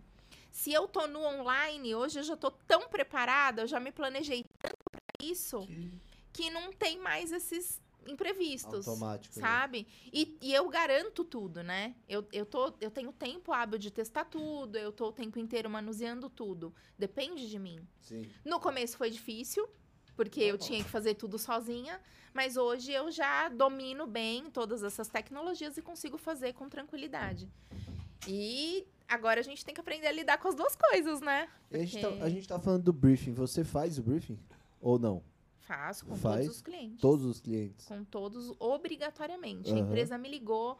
Ju, quero uma palestra. Ou Ju, quero uma CIPAT. Aham. Porque na pode ser que na CIPAT eu não vá levar uma palestra, né? Vai Sim. levar uma intervenção teatral, um stand interativo, massagem, Mas ginástica mesmo assim laboral, você precisa enfim. escrever, né? Você precisa saber ter a que- estrutura quer do que você vai fazer. Sim, eu sento com o cliente, entendo a necessidade, qual a expectativa, qual o problema que ele tem e o que eu tenho para resolver com Aham. aquilo que ele escolheu, né? Sim. E aí a gente personaliza conteúdos.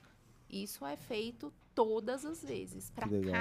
cliente e mesmo que seja o mesmo cliente, Aham. todos os anos. Muda. Muda, é coisa Né? é dinâmico, né? De repente uma necessidade que você tinha esse ano já não é mais a do ano que vem. Aham. Então, Mas você é uma pessoa que treina a escrever ou não? Você mais escreve quando você vai fazer isso, as palestras. eu ou acho que não? eu, eu eu sempre gostei muito desde hum, da minha formação, vamos dizer assim, fundamental, eu sempre fui 10 em português. Eu sempre fui muito boa em humanas Aham. e péssima em exatas. Relaxa, todo mundo é péssimo aqui nas duas, então você tá voando. E, de fato, quem tem a facilidade de escrever fala mais fácil também, organiza as ideias mais fácil, né? Aham. Mas eu me considero, assim, uma pessoa que gosta bastante de escrever. Eu escrevo os meus textos, os meus posts, eu Entendi. faço bastante. Eu exercito no dia a dia. Sim, legal. De repente, eu, sou- eu sou daquelas que tá tomando banho, de repente, putz, eu vou fazer um post, um story, um- alguma coisa falando isso aqui. Aí eu vou lá e, sabe assim, sem planejar, a ideia Sim. vem, eu vou lá e escrevo e aí depois eu faço. Legal, isso é bacana. Eu queria ter essa organização. Ou eu faço na hora ou eu esqueço. Esquece. Então, mas aí às Anotar, vezes eu você. Mas aí, às vezes, você perde boas ideias, né? O- Ah, o negócio de anotar é esse. Perde. E você sabe que às vezes eu tô no trânsito. O negócio vem. Eu não tem como escrever, eu gravo. Eu Eu entro no meu gravador de voz e blá, blá, blá, blá, blá, blá, blá. Salvo. Aí depois, no dia seguinte, eu olho e executo. Muito bom, muito bom. Oi, agora. Pode faz a sua que a minha não tem nada a ver com isso. Não, não ia fazer pra ele, não. não. Eu ia colocar um falar sobre isso. só. Nada demais. Não, É só-. Nada Meu, demais. agora, tipo, Vou falar top term. a empresa. Vocês conhecem a nova TechPix? Ela filme 4 Melhor câmera do, do mundo. É a câmera mais vendida. De colete É. de bala, né? Nossa colete à prova de bala. Se deixar ela no peito, nunca vai chegar ao tiro. Nunca. Nossa Senhora. Como câmera, ela é ótima. Ótima. Então, agora palestrando com a empresa e tudo mais, é uma vida corrida. Você tem tempo pra vida pessoal? O que, que você faz? O que, que você tem de hobby? Olha, Quando eu posso. vamos lá, né?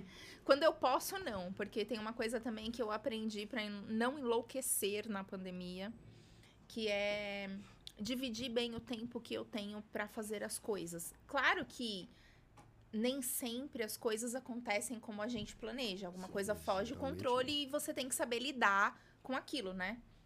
Isso todo mundo passa. Mas assim, eu tenho a minha filha, Giovana hoje tem quatro anos, ela precisa muito de mim, da minha atenção, ela é pequena, então todos os cuidados que você tem que ter com uma criança pequena ainda, né? Senão você, eu tô lá no computador, ela tá pulando no sofá e cai de cabeça, né? Aquelas é coisas. Normal. Normal. Acontece. É, toda criança saudável, né, faz isso. Graças a Deus. Amém. Mas é, eu divido bem assim o meu tempo entre o trabalho, gosto de praticar esporte, faço corrida de rua, né? Não sou marombeira de academia, nada disso. Até gostaria de ter mais tempo, mas hoje ainda não dá, né?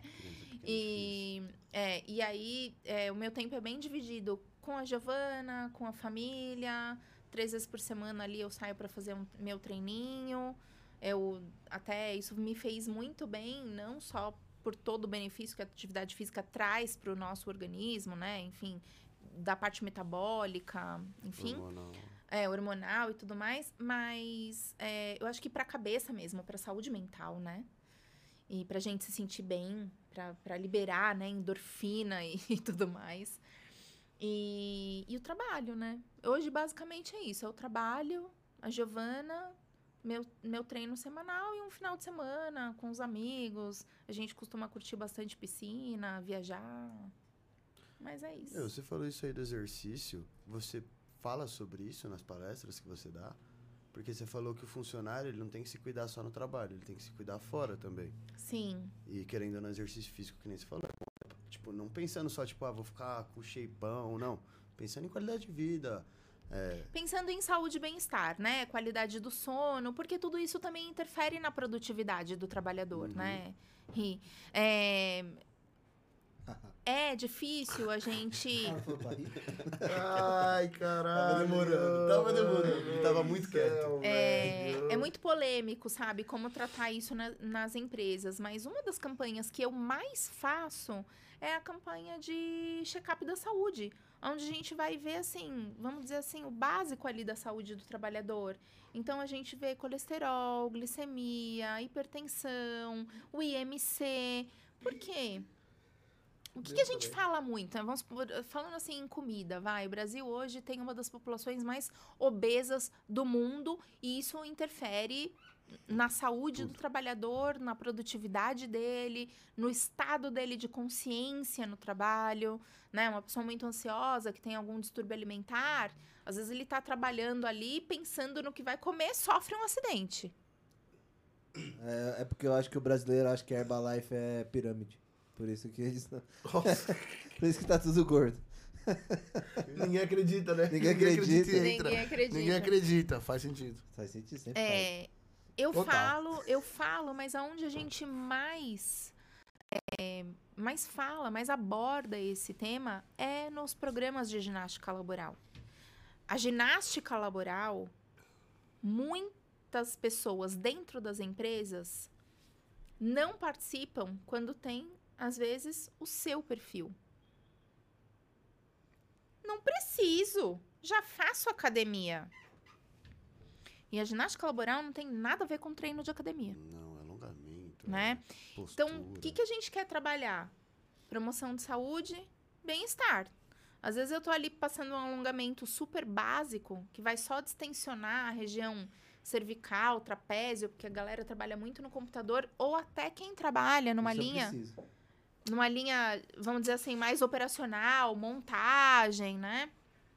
É, e tem muito manuseio de peso ou muito trabalho de membro superior e fica com o membro inferior parado, seja sentado ou em pé por longos períodos, né? Então a gente leva esses insights de saúde dentro da ginástica laboral. Isso é o que é, é o mais importante. E aí que a gente aborda toda essa questão da consciência, sabe? Que bom que você faz academia fora da empresa. Isso que eu ia perguntar. Qual que que faz quando a pessoa chega com essa... Não, que bom que você faz. Só que lá você tem outro objetivo. Aqui é outro. Aqui, a ginástica laboral é para a promoção de saúde e bem-estar, é para a manutenção do seu bem-estar no ambiente de trabalho. É Né, você então- trabalhar mais e eu ganhar mais. É, na Ah, verdade, você ficar mais tranquilão, É. trabalhando e... isso é o que muita gente pensa e é o que muita gente, por resistência, não fazia. Hoje essa realidade já está mudando, né? As Se pessoas. O que, que as pessoas entendem? Que se eu tô com dor na coluna, a coluna é minha. Quem tá sofrendo com a dor sou eu, não é a empresa. Não, nem A empresa tá me oferecendo um benefício. Se eu vou utilizar ou não o benefício, Tem empresas que é obrigatória a ginástica laboral, não tem? não, não é obrigatória. Não existe nenhuma legislação que obrigue, ao contrário da realização da CIPAT, por exemplo. A empre... Não existe nenhuma lei que fala. Não. Obriga a empresa a ter? Não, não Nossa. existe. Eu, eu sei que. É que assim. Eu tenho Por isso, muitas trabalharam. empresas ainda não têm. Por isso, muito, porque o investimento, Alan, É alto. é alto. É alto. O quê? Meus amigos Ah, da se você faculdade. dividir pelo tanto de funcionário que você tem, Ah, acaba não sendo mas tão o seu alto. né? funcionário, Ah, sim, não vai pagar, né? Mas Não. o empresário, ele não olha pra isso. Olha, outra coisa que eu quero falar pra vocês que é gravíssimo, assim. Vamos falar em cultura de segurança, tá? Pequenas indústrias, pequenas metalúrgicas não investem em saúde e segurança do trabalho. Por quê? Ah, é, é caro.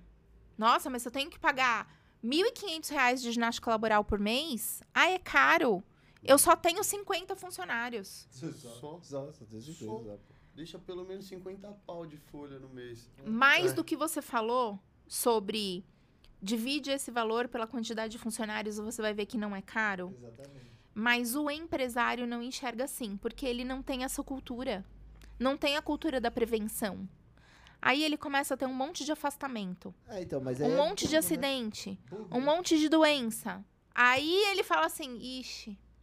Aí o fiscal do trabalho veio aqui, porque tá batendo muita gente lá no INSS, muito afastamento. Eu preciso fazer alguma coisa para melhorar. Na hora, assim, né? Se tivesse um processo desse... Você não precisava melhorar, né? Já tava bom. Só que aí leva quem cobra menos. Aí é os bate-carteira que tem em toda a área, né? Tem em toda a área. Exatamente. E Toda o que mais aconte- aconteceu na pandemia? Você comentou aí, ah, eu vejo os meus amigos, os meus colegas e tal. Você tem amigos que atuam na área da ginástica laboral? Como profissionais, educadores físicos, é isso? Tinha. Não sei se eles ainda fazem, mas eu tinha amigos que trabalhavam para empresas que eles eram professor de ginástica laboral. Tá. Pode Muita gente. Pode cornetar. Abriu a MEI. Agora Ah, trabalhou por conta. eu sou a empresa. Com qual metodologia? O camarada abre a câmera, dá um alongamento hoje. Aí ele esquece, não anota. Ele não tem um planejamento. Aí no dia seguinte ele faz o mesmo. Aí a empresa que contratou, sabe o que ela fala? Quando eu bato na porta dela? É tudo a mesma coisa. Já implantei, não deu certo. Meus colaboradores não gostam, não teve adesão aqui na empresa, viu? Não sou nada contra os profissionais liberarem e começarem a trabalhar assim. Eu também comecei assim. Só que então vai se preparar. Vai fazer bonitinho. Por favor. É o que eu mais reclamo da minha área, é isso. Cobra o quanto cobra o mercado. Por que, que todo mundo tá cobrando 1.500 e você quer vender por 800? Você vale menos? Valorize o seu trabalho. Seja profissional. Exatamente. Porque o mercado fica prostituído. Desculpa a palavra. Não, mas eu Uhum. concordo. Mas é a gente isso. concorda com você. Tanto ele isso na área dele quanto na minha. É principalmente porque É isso isso aí. daí é a minha área.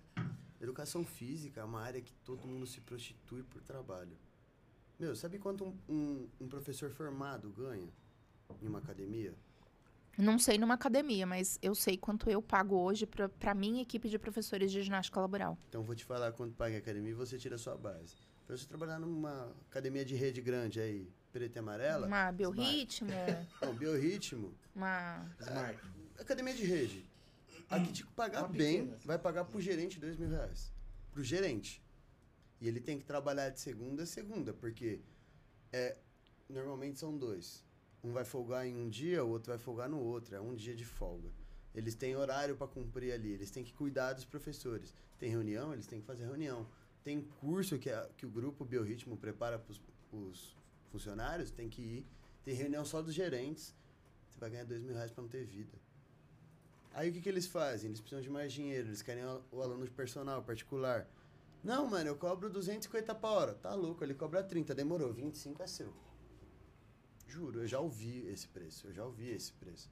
Pagar 20 reais a hora pra um trabalho de personal, sendo que a academia cobra 600 pau de taxa. Como que você me fala que esse cara paga as contas? Eles não estão nem aí. Impossível, Eles né? não estudaram. É porque, assim, a área da educação física se forma generalista. Então, por exemplo, eu posso dar ginástica laboral. Você me imagina dando ginástica laboral? Por que não? Porque eu não tenho, tipo assim, eu não tenho conhecimento pra isso. Senão eu estaria conversando sobre específicos. Você conhece de fisiologia? Conheço. Pouquinho de postura? Mas aí a um ginástica laboral, ela tem o jeito que você tem que falar, ela tem o circuito, tem um planejamento. Mas isso um você, porquê. isso daí é argumento de aula, Ri. Você aprende. Eu não sou exato. educadora física. Eu não sou.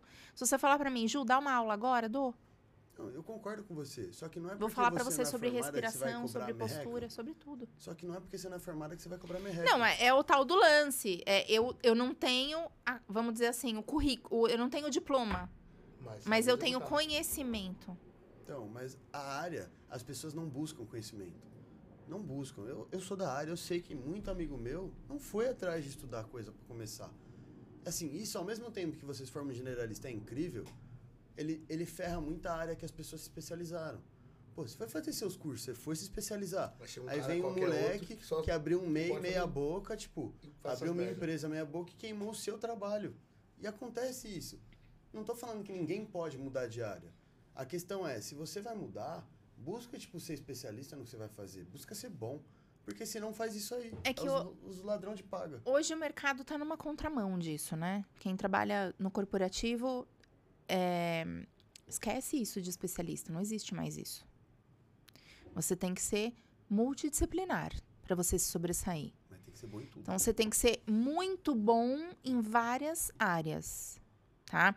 Então, é, por exemplo, eu tinha educadores físicos que trabalhavam para mim como coordenadores da minha equipe de professores, que assina tecnicamente lá o laudo ou o meu planejamento de aula, tá? Ela, de formação, é educadora física. Se precisasse dar aula, ela dava. Era pau para toda obra mas ela fazia um trabalho de coordenação. Ela tinha que ter uma visão guarda-chuva lá de cima, né? Então eu tô para cada cliente eu tenho uma necessidade, porque um é só administrativo, o outro é administrativo operacional, o outro é só operacional, o, um é farmacêutica, o outro é alimentícia, um trabalha em pé, o outro trabalha sentado. Você já imaginou fazer cronograma, planejamento de aula para 30, 40, 50 empresas diferentes? Imaginar, não. E aí você ter que ter equipes de professores atuando em todas essas empresas. É, é. E aí você ainda tem o professor que quer chegar lá e fazer o que der na cabeça dele. Ah, não, porque eu vi isso aqui ontem, nossa, é tão legal, quero dar. Não, mas não é pra você dar o que, você- o que vem na sua cabeça. É pra você dar o que tá no planejamento.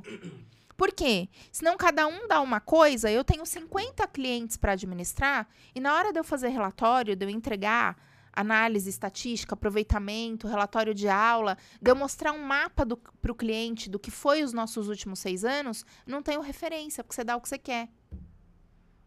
Ou, por exemplo, eu passei um questionário de anamnese e eu vi lá que 80% da população dos colaboradores tem queixa de coluna.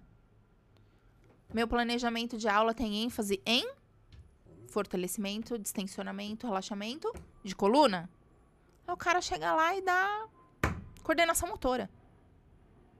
Quando eu repito a anamnese, não diminuiu o meu índice. Todo o planejamento que você fez, Valeu de porra nenhuma. Serviu de nada. Entendeu? Então tem muita água passando por debaixo da ponte, não é? Quem trabalha certinho, Ricardo, destaca, fideliza, fica. Eu Olha, eu atendo empresas que rescindiram o contrato comigo na pandemia e já me procuraram. Ju, manda o novo orçamento. A gente estava planejando retorno gradativo já agora, novembro, dezembro. Em janeiro, nós vamos estar com 100% do efetivo de volta e a gente quer a Labor Pro. A Labor Pro é a mais barata do mercado? Não. Tá na média? Tá, porque senão eu não consigo vender. E nem todo mundo me conhece. Apesar de eu ter anos de estrada, o mundo é, né? Então, atendo empresas fora de São Paulo, atendo, Brasil. Multinacionais, já fui para Camaçari, já fui para o Rio, já fui para um monte de lugar. Atendo, monto equipes locais e gerencio daqui. Periodicamente eu vou lá e visito. Né? Mas existe todo um um trabalhinho assim, sabe? Por Planejamento. trás. Planejamento. Não é assim, chega lá o cara, dá hoje o cara, ah, gente, aprendi um- uma dinâmica super legal. Não, peraí. Eu concordo com você. Só que se, se esse cara, ele estudou pra fazer, para trabalhar com ginástica laboral, ele vai entender o porquê que tem que ser. Normalmente esse cara que ele foi e falou, eu vi isso, eu vou fazer, ele não estudou básico. Porque assim, ó, você falou do seu educador físico é um coordenador. A gente tem matéria de coordenação, a gente tem matéria de gestão, de marketing. A gente tem o porquê que tem que seguir um protocolo. É isso que eu falo. Esse é um cara que ele se formou generalista porque ele levou a faculdade nas coxas do jeito que ele quis. E assim, como ele pode migrar para qualquer área, eles vão para a área que chamar. Então pensa, eu tenho muitos amigos que entraram na faculdade comigo que eram especialistas em futebol. Tipo, os moleques jogavam. Era muito bom dando treino coordenativo, agilidade, treino funcional. Assim, esse cara na musculação, ele vai chegar e ele pode ser contratado que nem eu, que eu tenho mais de, tipo, 30 livros que eu já li de musculação. Tipo, os cursos que eu já fiz. E a gente ganha a mesma coisa. É isso que eu falo, que, tipo, destoa muito o nível dos profissionais. E aí dá um desgosto, né? Dá um desânimo. Aí você Dá fala um assim, desânimo meu. trabalhar pros outros, porque mas- daí você vê isso. Mas quando você trabalha por conta, eu acho que é até melhor. Mas aí você também vê assim, vai, ah, ícones, vou, assim, pessoas que estão na mídia aí, muito fortes, que são educadores e tem um puta de um destaque. E eu tiro o chapéu. Tem Né, gente que sabe trabalhar bem com isso. Tem gente que sabe trabalhar Então, muito é, bem. É o que a gente falou no começo. Quando você faz o que você gosta, É. você vai ser bem sucedido. Aí o resultado vem. for. Aí o resultado vem. É, é É. inevitável, tipo, as coisas vão acontecer se você gostar do que você faz, porque você vai estar fazendo com gosto. Não é muito melhor você chegar num lugar e ser atendida com a pessoa sendo educada, é, de bom humor. Não Ah, precisa estar dúvida. puxando o saco, mas, tipo, te tratar com respeito. Sem Acabou. dúvida. Você volta lá, às vezes não é nem pelo produto, é pela pessoa. Ela é boa naquilo ali. Aquela pessoa não vai ficar ali muito tempo. Sim. Quando, tipo, você vê um trabalho meia boca que a pessoa fica muito tempo, é porque aquilo ali deve ser ruim também. Porque quem é bom não consegue ficar parado numa posição ruim. Não É. fica acomodado. É Que é verdade. inevitável. É verdade. É isso que eu falo. Tipo, a área eu acho complicado por isso. Porque qualquer um pode ser qualquer coisa. É. Acho que se fosse mais nichado, ah, é crítica minha mesmo, né? Aí nós vai longe. Produtor, tem uns comentários aí pra gente? Tem, vamos lá. Calma aí, deixa eu só mudar a câmera aqui. É, câmera. É, tava assistindo o. Netflix. Cara, tá assistindo o Flow. Regina Vasque Luz, hashtag na área. Oi, mamãe. Milena Navarro, de, é, dá aquele frio na barriga antes de uma palestra ou já acostumou? Não, sempre dá o frio na barriga. As borboletas. Sempre dá, sempre dá. Marcos Elias, boa noite, boa tarde, pessoal. Trabalhando e acompanhando. Quase foi boa, no- boa noite aí, Marco. De novo. Semana passada foi boa noite. Semana retrasada, passada- o mês passado. É, ele te corrigiu ainda. Vocês estão querendo lembrar muita Ficou puto, coisa. ficou puto. Vamos lembrar só, semana passada tá bom. Ana Maria Amos Vasque, hashtag na área. Oi, vó. Camila Souza, um exce- uma excelente profissional e pessoa. Parabéns, Ju. Obrigada. Ana Maria Amos Vasque. Esses eventos que você proporciona costumam ser muito gratificantes no resultado da prevenção? Qual, é, qual mais te marcou positivamente? É sempre gratificante quando a gente reaplica a- o questionário de satisfação, de avaliação do programa ou de anamnese dos trabalhadores. E a gente vê que conseguiu reduzir muito uma queixa, né? Uma queixa de, de dor, vou colocar assim, né? Um desconforto. A gente fala, puxa, deu certo, né? Aquilo que a gente planejou, aquilo que a gente executou. E o resultado é do time, né? Da equipe, né? Não, não sou eu, né? Não, não é o coordenador, não é o professor, é todo mundo. E o bem maior é a saúde da pessoa, né? Do Com certeza. trabalhador. E é o resultado que a empresa espera. Ela contrata a gente para isso, né? Sim.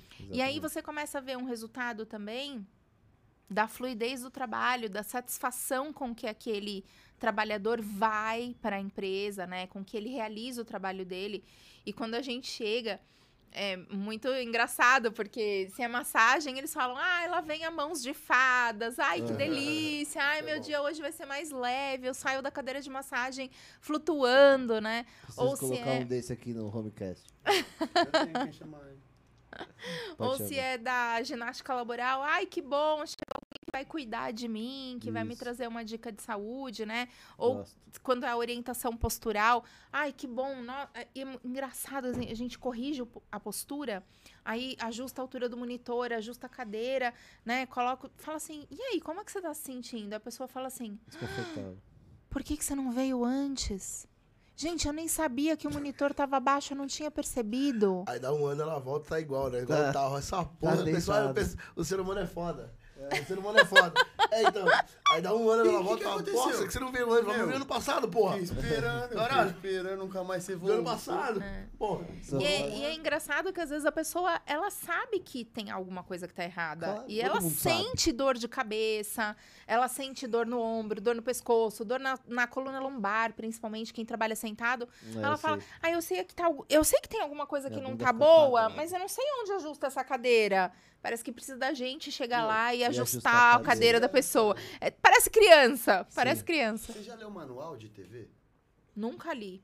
Um dia pega pra ler, tem lá, perguntas frequentes. Minha TV não está ligando. Você colocou na tomada? Se a pessoa não lembra de pegar a TV e colocar na tomada e tá no manual, Que que é é porque muita gente já deve ter ligado É. pro 0800. Ô, como que eu ligo a reclamaram. Eu coloquei aqui no suporte, mas não, tá, Não ligando. Aí você pergunta, colocou na tomada? Então, É. meu, não arrumar a cadeira ainda é um bagulho que você olha e fala, ah, ok, né? A cadeira não é dela. Não, mas também, aí também tem o abuso, né? Você liga lá na, na, na, na Vim e fala assim, moça, meu modem não tá funcionando. Mas tá na tomada? Não, tá- achei que era no cu que era pra ligar. Calma Mas, aí, mano, moça, deixa eu só é tirar daqui foda? rapidão. Sabe o que é o foda? A gente pensa, porque você pensou em ligar na tomada, mas, mano, Ah, se tá. Ou se tá no manual como perguntas porque pergunta. frequentes. Muita gente burra. Mano, E eu é, acho que deveria cobrar muito caro por isso. Eu também acho. Deveria Tinha que cobrar, ser- cobrar muito caro. Ah, é mil reais pra, pra gente aí. Vou lá, pago mil reais e falo, era só pôr na tomada. É. Ah, mas por que você não falou? Porque você é burro. Ponto. Exatamente. Não, Porque, mano, mano, é mas muito umas foda. perguntas, Eu tipo, acho que é muito absurdas, sabe? Porra. Tem umas perguntas que são muito absurdas. Tipo, olha, depois olha. Mano, olha os saques. Não, olha é, as não, perguntas. deve ter, tipo, não Mas Não, é, é por isso que toda vez que a gente aborda um, um trabalhador, a gente sempre parte do, Do pressuposto que ele não sabe Nada. absolutamente nada. E aí a gente tem um roteiro, né, para ensinar, é, porque você, você precisa passar para a pessoa algum argumento que mostre para ela a importância daquela mudança. Uhum. E que Né? é fácil, né? Tem Sim, mostrar e que é mostrar que é fácil, difícil. né? Olha, aqui vamos fazer junto, eu vou fazer hoje tá com você. saber, né? Mas se amanhã você não estiver sentando aqui, na, na próxima vez que você for, ou se você estiver trabalhando em casa, você pode usar as mesmas regrinhas, né? E vai dar certo. É isso. Exatamente. Continua, Boa. continua, continua. Regina Vasquiluz, ensinei meus filhos a não beber, para não ter que dividir. Ela é foda, ela é foda, porque Mal sabe ela que ele divide outras coisas. ela faz duas perguntas, só que Baseado. uma em, uma em cada login. É, pra parecer Ela que é ela é foda, diferente. ela é foda. Não, minha mãe Eu fala amo, que não Regina. ensinou pra não dividir. Minha irmã não deu certo, não. Não, é, você Bebe também mais que não, Carro, bebe mais que meu carro. Você também não. Eu não bebo. É, então, por isso você não divide a bebida. Vamos parar aí. Viu? Ainda bem que eu falei Na junto. bebida. Ainda bem que eu falei junto. Rodrigo Camargo! Ai, Rô! Monstro. Rodrigão. Beijo. Juliana Teixeira é uma das profissionais mais completas que eu conheci. Pergunta para a Ju: qual o maior desafio para conscientizar as pessoas a cuidarem dos riscos que correm diariamente? O maior desafio Yeah. é fazer elas perceberem o quanto elas estão se colocando em risco. Porque se eu falar pra você assim que andar acima do limite de velocidade é perigoso, você sabe que é. Sim, mas eu vou andar. Normal. Eu não sei. Ah, meu. Meu, meu seguro ele manda mensagem quando eu passo 120 toda vez. Ó, vou, vou, vou dar um exemplo assim, super, super, super é, simples pra vocês. É, Você tá andando. Você é casado, Alan? Namorado? Enrolado? Namora, namora, tá bom. Então você tá dirigindo com a sua linda namorada. Vocês estão numa estrada, tá bom? Dirigindo. Ela fala. Alan, amor, Cuidado, você está ultrapassando a velocidade da via. Você responde pra ela amorosamente. Põe no mudo. Cala a boca. Quer que eu pare no acostamento e você pega o volante? É, não, Ou Ou. é verdade, amor, eu vou reduzir a velocidade. ou Nós assim. temos muita dificuldade em permitir que as pessoas cuidem da gente. É. A gente sempre corre risco por achar que sabe muito, não por achar que sabe pouco. Então o desafio, o grande desafio que é o mostrar para as pessoas que elas não sabem o risco que elas estão correndo. Sim, sim. Elas pensam que dominam, mas não dominam. não domina. E é. aí que os acidentes acontecem. Eu ficaria Mas- quieto e ignorava porque é o que eu faço de melhor. Eu- Se ignoro eu penso que nem tá ela ela eu fala: que Meu na amor, novela." você tá ouvindo? Colocou o aparelhinho? Ah, tá. Ela dar um tapão bem dado. É, é que é foda. Você não tá ouvindo, trouxa? Normalmente quando eu tô acompanhado, eu ando mais de boa. Normalmente quando eu estou acompanhado. Quando eu tô. Sério, quando eu tô acompanhado, sim. Menos comigo. Qualquer cara. Não, vocês nunca andam de carro comigo, viado. Difícil, porra. Ai, tudo bem, difícil. Difícil. Mas agora, quando tá sozinho, é pau na máquina. Oxe, se o carro tá lá 220, ele chega a 220. Vamos ver se vai. Então, né? Eu sempre falo assim na minha palestra que não importa o lugar do acidente. Não. As consequências serão as mesmas. Sim. Exatamente. Quem vai sofrer com o seu acidente são as pessoas da sua família, as pessoas que te esperam voltar para casa. Então, pessoas, eu não quero sofrer com isso. Então, vou deixar pra vocês sofrerem só. Nada é foda. Mas é que você. Não, tô brincando. Mas é foda. Eu, quando tô acompanhado, eu sei. Todo mundo sabe disso, né? Eu sei disso. Sabe? Todo mundo sabe Eu disso. Todo mundo A sabe gente disso. só usa assim, muitos de nós ainda só usa o cinto de segurança porque sabe que vai ser multado. Na verdade não é porque o usava. carro apita. Ah, é também, carro o carro. Bip, ai, que assim, chato. porra. Realmente, cinto de, de segurança é necessário, não sei até que ponto. Até o pão da batida, aí você pode É, tirar. Não. Não. Antes da batida, você também não precisa estar de cima. Não. Depois Ou não precisa. necessariamente. Tem uma avó de um amigo meu que, se tivesse de cinto no acidente, ela tira pro saco. Aí é uma casa Não interessa. É uma, uma situação. Mas E sabe que isso, Deus isso que você tá falando, É Eric, situação. é muito importante é- e é uma das coisas que eu sempre trago nos meus treinamentos. As memórias e as lembranças que a gente tem sobre acidentes, sejam de eventos pessoais ou com a Ou nossa é. família, ou de amigos, ou de histórias que contaram pra gente, essas lembranças, elas precisam permanecer vivas, Sim. porque elas ajudam a gente a enxergar o risco Sim. elas ajudam a gente a se colocar no lugar do outro, sabe? Isso é muito importante. Importantíssimo. E, e a gente tende a não ter essas memórias. A gente esquece.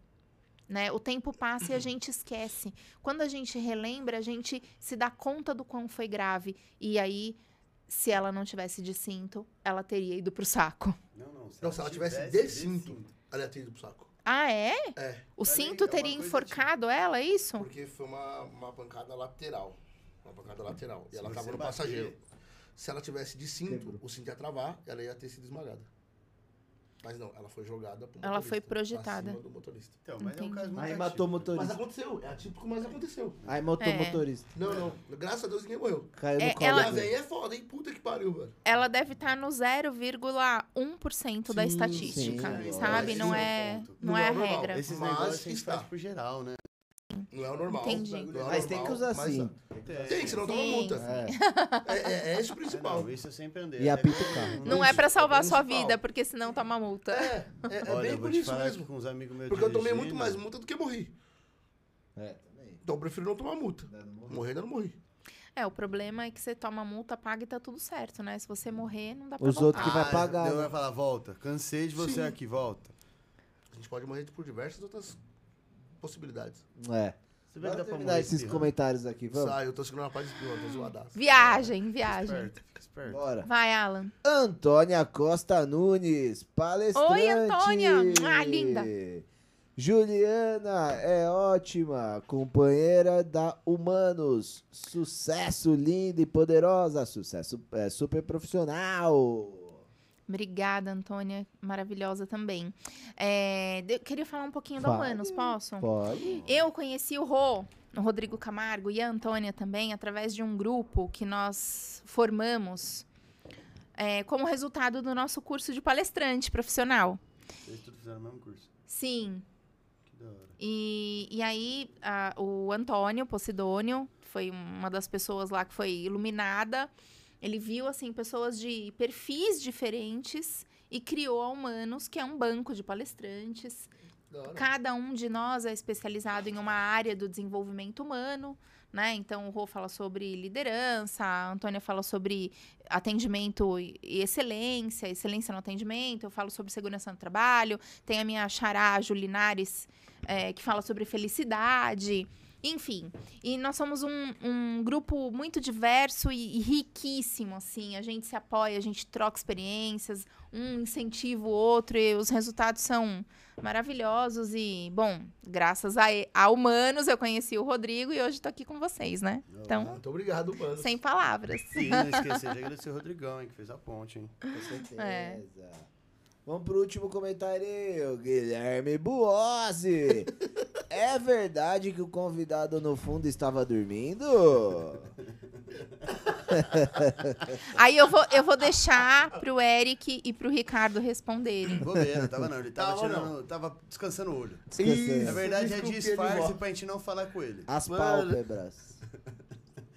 Ô, Ju, fala um negócio. Como que você concilia ser a empresária, dona dos, das, dos serviços que você presta e as palestras? Dá pra conciliar porque as coisas acabam se casando, né, Ri? Então, é, tem empresas que contratam de mim projetos de qualidade de vida no trabalho, aí vai a laboral, a massagem, a acupuntura, ergonomia, né, que são coisas de, a mais longo prazo, mas tem também os eventuais, como as CIPATs, as campanhas anuais de prevenção de acidentes no trabalho, que a gente chama de CAPA, é, tem CIPATMA, que é Semana Interna de Prevenção de Acidentes do Trabalho e Meio Ambiente. Então, é, em todas essas ocasiões, muitas vezes até na implantação de um projeto, eu levo a minha palestra sobre segurança. E quando é um evento pontual, uma campanha pontual ali de uma semana, é, o meu tema sempre é o tema, vamos dizer assim, chave do evento, né? É, sempre a gente está falando sobre segurança, então é fácil conciliar as duas coisas. Não... Como que você faz pra atender mais de um evento, tipo, na mesma semana? Eu tenho equipes para isso, né? E a sua E palestra? aí eu, é, quando eu preciso atuar como palestrante, eu coloco uma pessoa para gerenciar. Ah, Né, tá, porque era- daí- Esse era o ponto que eu queria chegar. É, quando eu preciso atuar como palestrante, aí não sou eu que estou gerenciando, fazendo a gerência staff do, do projeto, né? Eu vendo, brifo, escalo a equipe, deixo organizado, chamo uma pessoa e falo assim, ó, vem cá, esse aqui é seu filho por uma semana. Toma. É isso, isso, isso, isso, isso, isso, isso. E aí me dedico pra palestra, né? E, mas eu sempre vou acompanhando, vou conversando com o cliente. Mas quando você. Como que é a escolha do você palestrar? Tipo assim. é Não sou eu que escolho, é a empresa que É, escolhe, né? falo, por exemplo, pô, eu chamam quero- particu- Tipo, Eu se quero você. Tipo, aí não tem o que fazer. Mas quando não tem, por exemplo, precisa ter uma palestra. Um evento que tem uma palestra. Um evento que a sua empresa vai fazer. É você que vai dar a palestra? Ou como que você escolhe isso? Não necessariamente, Eric. Depende do, do tema que a empresa quer abordar. Se ela quiser falar, por exemplo, sobre felicidade, Aí tem a moça. eu vou chamar a Julinares. Ela é especialista em desenvolvimento humano e comportamento para falar sobre felicidade. Sim. Né? É, e aí ela fala sobre felicidade, como a felicidade impacta nos seus relacionamentos interpessoais, na sua produtividade, é, onde, né? Onde tá a tal felicidade? Que todo mundo quer ser feliz, todo mundo quer, né? Sim. Mas e aí, você compra felicidade no supermercado? Não. né? De onde vem? Como fazer para manter? Aonde você vai encontrar, né? É, até o, a, o, título da palestra dela é o lucro da felicidade, né? Então, o que, que a felicidade te traz, né? De benefício? Por que, que você tem que cultivar tanto a felicidade? É, se é, por exemplo, um cliente contratou a Labor Pro e falou para mim, ó, quero falar sobre burnout. Falei, opa, não sou especialista nisso. Quem é? Rodrigo Camargo. Rô, vem aqui fazer uma palestra pela Labor Pro. Né? Um outro colega nosso, a empresa falou para mim, ó, eu quero é, uma palestra sobre superação, sobre protagonismo. Eu sou o dono da minha vida, eu supero obstáculos, venço barreiras e tal. Ah, chamei Ebiron Augusto. Um cliente recentemente chamou, Labor Pro, eu quero uma palestra sobre educação financeira. Sabe a síndrome do eu mereço? Ah, eu mereço esse celular, eu mereço isso aqui, eu mereço aquilo ali. Quando, você vai ver a fatura do cartão de crédito, ninguém merece. O cara tá todo endividado, não consegue mais voltar atrás. Então, organização financeira, Simone Sgarbi. Então, eu tenho especialista para cada assunto, né? Se for uma palestra, por exemplo, sobre é, ergonomia, eu vou chamar um fisioterapeuta do trabalho, um ergonomista. Aí assim vai tá? Então, para cada. É o cliente que escolhe, não sou eu. É o cliente que escolhe. Sim, que da hora. E, meu, nessa caminhada toda, teve algum dia que você olhou e falou, meu, que evento ruim que eu fiz? Tipo, meu, podia ter feito. Assim, seu, não feedback do, do cliente, que você olhou e falou, puta, meu, não gostei do que eu fiz. Tipo, foi um dia ruim. Claro que sim, né, Ri? Claro que sim. Toda pessoa que disser que nunca teve um dia ruim no trabalho tá mentindo. É óbvio que sim. A gente sempre busca o melhor, né? Mas às vezes coisas acontecem fora do seu controle que não te permitem entregar, fazer aquela entrega que você queria. Isso é natural. E isso te dá bagagem, te traz experiência para melhorar, para crescer, para planejar melhor, né? É... Muitas vezes não depende de mim. Eu fiz o meu melhor, mas o ator não fez. Caso da história que você contou. O palestrante não fez. o educador físico não fez. Aí não precisava dessa, né? Achei de graça. Vai, Achei de graça. Pra mim, vai. A intimidade é uma bosta. É, essa é a parte legal. E, meu, algum dia você pensou em desistir? Tipo, mudar de área? Falou assim, meu, não tô, não quero mais, cansei. De desistir, de falar não tô, não quero mais, cansei, não. Mas eu já tentei empreender em outras áreas e não fui bem sucedida. Não adianta. Pode fazer o que você quiser. Vai, é aqui que é pra ficar. É. Isso, isso já aconteceu. Porque eu acho que eu vim. Eu, a minha família minha mãe nunca foi é, funcionária de uma grande empresa, meu pai nunca foi, assim, eu sempre vi os meus pais empreendendo, tendo seus próprios negócios. Minha mãe foi lojista, comerciante muitos anos. Meu pai também sempre trabalhou com venda de autopeça, teve empresa. Meu pai, meu pai é um doido, né? Ele já foi de tudo um pouco na vida. Já teve até criatório de avestruz. É é? Mas isso daí é uma outra coisa, é um outro dia, viu, Alan? Não dá para contar essa história hoje. Nossa, agora fomos surpreendidos novamente. Caramba, é, mas eu, eu Mas eu sempre, meu pai tinha uma fazenda, fazenda em Botucatu. E de avestruz, uma fazenda de avestruz. E... Caralho, é grande. As que correm ainda. Hum, Você é louco, viado. As que já dava medo, imagina as, as grandes pegando. Caramba, velho. Então é. Eu, eu acho que foi um pouco do que eu vi, vivi e aprendi na minha vida inteira, né? Desde que eu nasci. Embora minha mãe não quisesse isso, viu? Quando eu saí da CIA, ela chorou, é chorou. Falar, tipo, Filha, você perdeu a oportunidade de ter uma grande carreira. E hoje que ela fala? Não, hoje ela dá graças a Deus. Até, inclusive, já tem muitos anos que a minha mãe trabalha comigo na minha empresa. Ah. Viu, mamãe? a mãe dela não compra nem mais na CIA.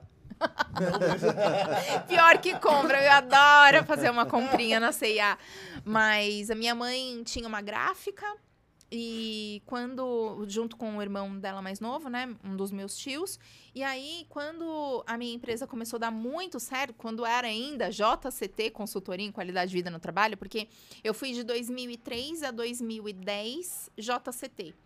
Aí eu não gostava desse nome. Ai, não, esse nome não é bom, esse nome não, não é proativo para vendas. As pessoas veem JCT, JCT é o quê? Não diz nada esse nome. Eita. Que era um- Aí eu contratei uma agência de marketing, a gente sentou, fez um brainstorm e saiu a Labor Pro. Né? Então, que assim, o, o lado bom do trabalho, o que, que a gente pode fazer de melhor pelo trabalhador, né? Iniciativas, proatividade e tudo mais, cooperativismo e por aí foi. E aí, nasceu, aí a JCT virou Labor Pro, né? E, e nesse meio tempo, os serviços digitais começaram a invadir o mercado e a gráfica da minha mãe e do meu tio começou a falir. Ninguém fazia, ninguém comprava mais cartãozinho, papel timbrado, é, receituário médico, pastinha para apresentação de portfólio. Era tudo coisa- digital. A coisa começou a digitalizar muito e a fábrica deles começou, a gráfica deles começou a ir mal. Os negócios começaram a ir mal, mal, mal, mal. E o meu na contramão, né? Deslanchando. Nisso, um carro bateu na minha mãe, no carro da minha mãe. Tá bom. É, um carro bateu no carro da minha mãe e deu PT o carro da minha mãe. E minha mãe teve uma síndrome do pânico, assim, ficou super abalada, com medo de dirigir. Nós morávamos em Alphaville e a gráfica era em São Paulo. E o médico falou pra ela, Vilma, você tá proibida de pegar o carro na Castelo Branco. Naquela época, Castelo não era nem privatizada, não era uma rodovia boa como é hoje. Toda sinalizada, também com câmeras, um tapete asfalto, não, um asfalto Ah. de tapete e tudo mais. Era... Castelo é uma rodovia que eu, É eu boa. acho boa. Castelo e Bandeirantes, duas que É, eu mas, amo. mas não é. Há 20 não anos era, atrás não não era. era. Ah, não era. Né? era horrível. Ah, eu não tenho, É. pa- eu não É tenho não parâmetro. Há pra 20 falar. anos É, não atrás você tava oito- não tem- nascendo, é, não bebê. Tem oito anos de habilitação. Não é mentira. Não Vai é? fazer oito É, ainda. né? Então, é, eu falei, mãe, seguinte, já que você tá em casa, você não tá podendo pegar o carro para ir para São Paulo, trabalhar com o tio, Então, então você vai me ajudar. Gente, olha aqui, agora, gente, é jurássico, é pré-histórico que eu vou contar agora. A gente emitia nota no talão, né? Já emiti muita nota. Nossa. Eu já emiti muita nota no talão. Em Alan, Já entregava pro muito. cliente e falava assim no canhoto, para destacar o canhoto. Nossa. Trabalhava numa loja de sapatos. Você é maluco. Que eu, que eu escrevi de. É, no caso, É, lá tá de aqui baixo. embaixo. É, exatamente. E aí, Horrível. Eu comecei assim, ó, mãe, fiz tal cipate, emite aí a nota pra mim. Ó, eu contratei o palestrante X, precisa pagar ele. Vai lá no banco e deposita. Tá aqui a conta corrente. Ô, mãe, Ela ó, começou a fazer todo o trampinho administrativo ali. Porra. administrativo, financeiro e eu comercial, né? Comercial e evento, comercial e evento, comercial e evento, comercial e evento. Cansei de fazer cipate terceiro turno. Era duas da madrugada, eu aqui na fábrica da Volkswagen na Anchieta, aqui fazendo cipate. É. É, porque é, bem. Porra, os, os turnos são das 6 às 14, das 14 às 22 e das 22 às 3, né? A- das 22 às 6. Era, Então era-. Hoje, Puxadinho. hoje tem não, na Ah, Por Volkswagen. causa da Ah, pandemia, acho que agora, eu não sei se Não, não, tinha, tinha voltado. Tinha Agora deu uma parada de novo esse mês, finalzinho desse mês, deu uma. Acho que entrou layoff, layoff de novo. É. Tá, tá meio balhado. Só até às seis, acho. É. Mas já já volta, só melhor. Só. Boa. Não pode E aí, pergunta. e Ah. aí foi isso. Desculpa, pode falar. Não, não, é você que tem que falar mesmo. Ah, Ah. A gente faz uma pergunta para todos os convidados. Hum. É, o que você deixa de lição, de uma, uma dica Filosofia de vida. para quem quer empreender, seguir, correr atrás dos sonhos, começar o próprio trampo, palestrar? Uma dica que você dá pro pessoal que tá começando, quer seguir uns passos semelhantes ao seu. Eu acho que em todas as áreas da vida, independente se você vai empreender ou se você trabalha numa grande empresa, você precisa ter disciplina. Precisa ter foco, sabe? E acreditar que você é capaz de fazer aquilo. Muitas pessoas não realizam os sonhos que têm porque acham que não são capazes ou porque têm medo, sabe? Ai, mas eu não vou conseguir fazer. Então, quando você começa a pensar que o não você tem, você tem que correr atrás do sim, aí a coisa fica mais fácil. Você começa a enxergar possibilidades. Quando você fica assim, ah, não, mas eu ah, nunca vou conseguir. Ah, mas eu nunca vou chegar. Ah, mas eu nunca vou vender. Ah, mas tem muita gente que tem esse negócio da trava da venda, né? Isso, vender pra mim é muito orgânico. Eu, é muito fácil pra mim vender, né? Eu gosto. Na verdade, eu não sento pra vender, eu sento pra atender o cliente. O que, que você tá precisando, Ricardo? Como é que eu vou te ajudar a resolver o seu problema? Conta pra mim. Né? E aí eu vou ouvir com atenção e vou falar: ah, eu tenho uma solução boa pra você. Vamos fazer isso aqui, ó, que vai dar certo. E, e aí, lógico, eu vou te dar argumento pra você acreditar no que eu tô te vendendo, né? E se você me der oportunidade, você vai ver o resultado. E aí, quem sabe o ano que vem você me chama de novo. É assim que funciona, né? Então, quando você realmente oferece para o cliente a solução, a venda é certa. Quando você vende na intenção de ajudar e de fazer o melhor, é, é certo. E isso é em, em todos os aspectos da sua vida, seja um relacionamento pessoal, um relacionamento profissional, com seus filhos, com seus colegas de trabalho. Você tem que ser verdadeiro com a pessoa, você tem que fazer com amor. Muitas pessoas falam assim pra mim: ah, cê- você fala sobre segurança, né? Nossa, é um tema pesado. Acidente, né? As pessoas sendo afastadas, às vezes sofrendo acidentes graves, famílias que ficam ali destruídas, né? Por consequência daquilo. Mas você fala de uma maneira tão leve, você tem um jeito tão doce de falar, você tem um amor que transcende, você atinge as pessoas pelo amor, sabe? E eu acho que é isso, quando a gente faz com amor, o resultado vem. Acreditar que é capaz, ter disciplina, foco e fazer com amor. Eu acho que é isso. Eu nem tinha Boa. lembrado que esse dente matava. Ela tava falando, eu tava pensando, Tão, tipo, tão no- tranquilo, né? É, uns bagulhinhos nada a ver acontecer, nem tinha pensado. nisso, Boa! Bora pro Music Game! Então. Music Chegou a. A gente tem um joguinho que a gente faz com todos os convidados. Pegadinha, né? Imagina, vai ser Pegadinha. era- achou que foi do difícil quando apareceu? Eu já tava amando vocês. Relaxa, vai ficar pior. Aham. É, Só que assim, você achou que foi pressão palestrar a primeira vez, você não viu nosso jogo. Pra Brabo. sua sorte, eu tenho um cara que explica esse jogo muito bem. Muito. E esse cara tá aqui do meu lado.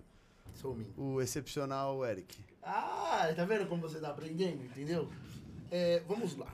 O nome do nosso jogo é Isto ou Aquilo, Isso. tá? O nosso excelentíssimo Vasque... Eu não usei, já usei? Tá bom assim pra você? Tá, Excelentíssimo? tá, pode continuar. Ele tem algumas opções Gente, ele... ele tá a cara do cara da novela, né? Da, do descobrimento do Brasil lá. Caio Castro, Tá. Olímpia. Não sei se é o Caio Castro. Ele mas- parece com muitas Mas que pessoas. ele, esse bigode aí tá a cara dos, dos personagens da, da Parece. novela. Do tá. Sonic. Procurei o Eggman. Para com isso. Vamos focar aqui, é a hora do jogo. Hora do jogo, vai, desculpa, Hora te interrompi. Não, que isso. E, e ele tem algumas opções que vão vir de duas em duas. Pode ser que tem coisas aqui que você vai gostar bastante, mas você vai ter que escolher uma.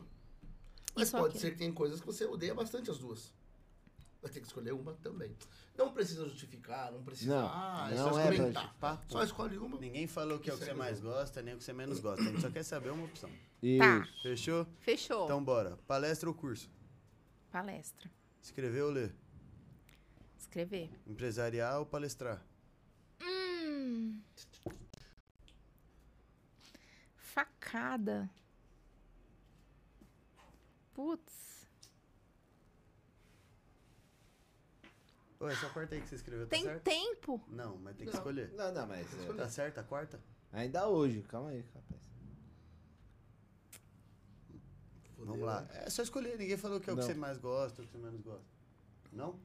Palestrar. Eu vou, Palestrar. eu vou pro palestrar porque eu tô bem mergulhada nisso. Ah, tá. Tô bem dedicada nisso e eu quero viver de palestra. Interessante. Locutor ou roteirista?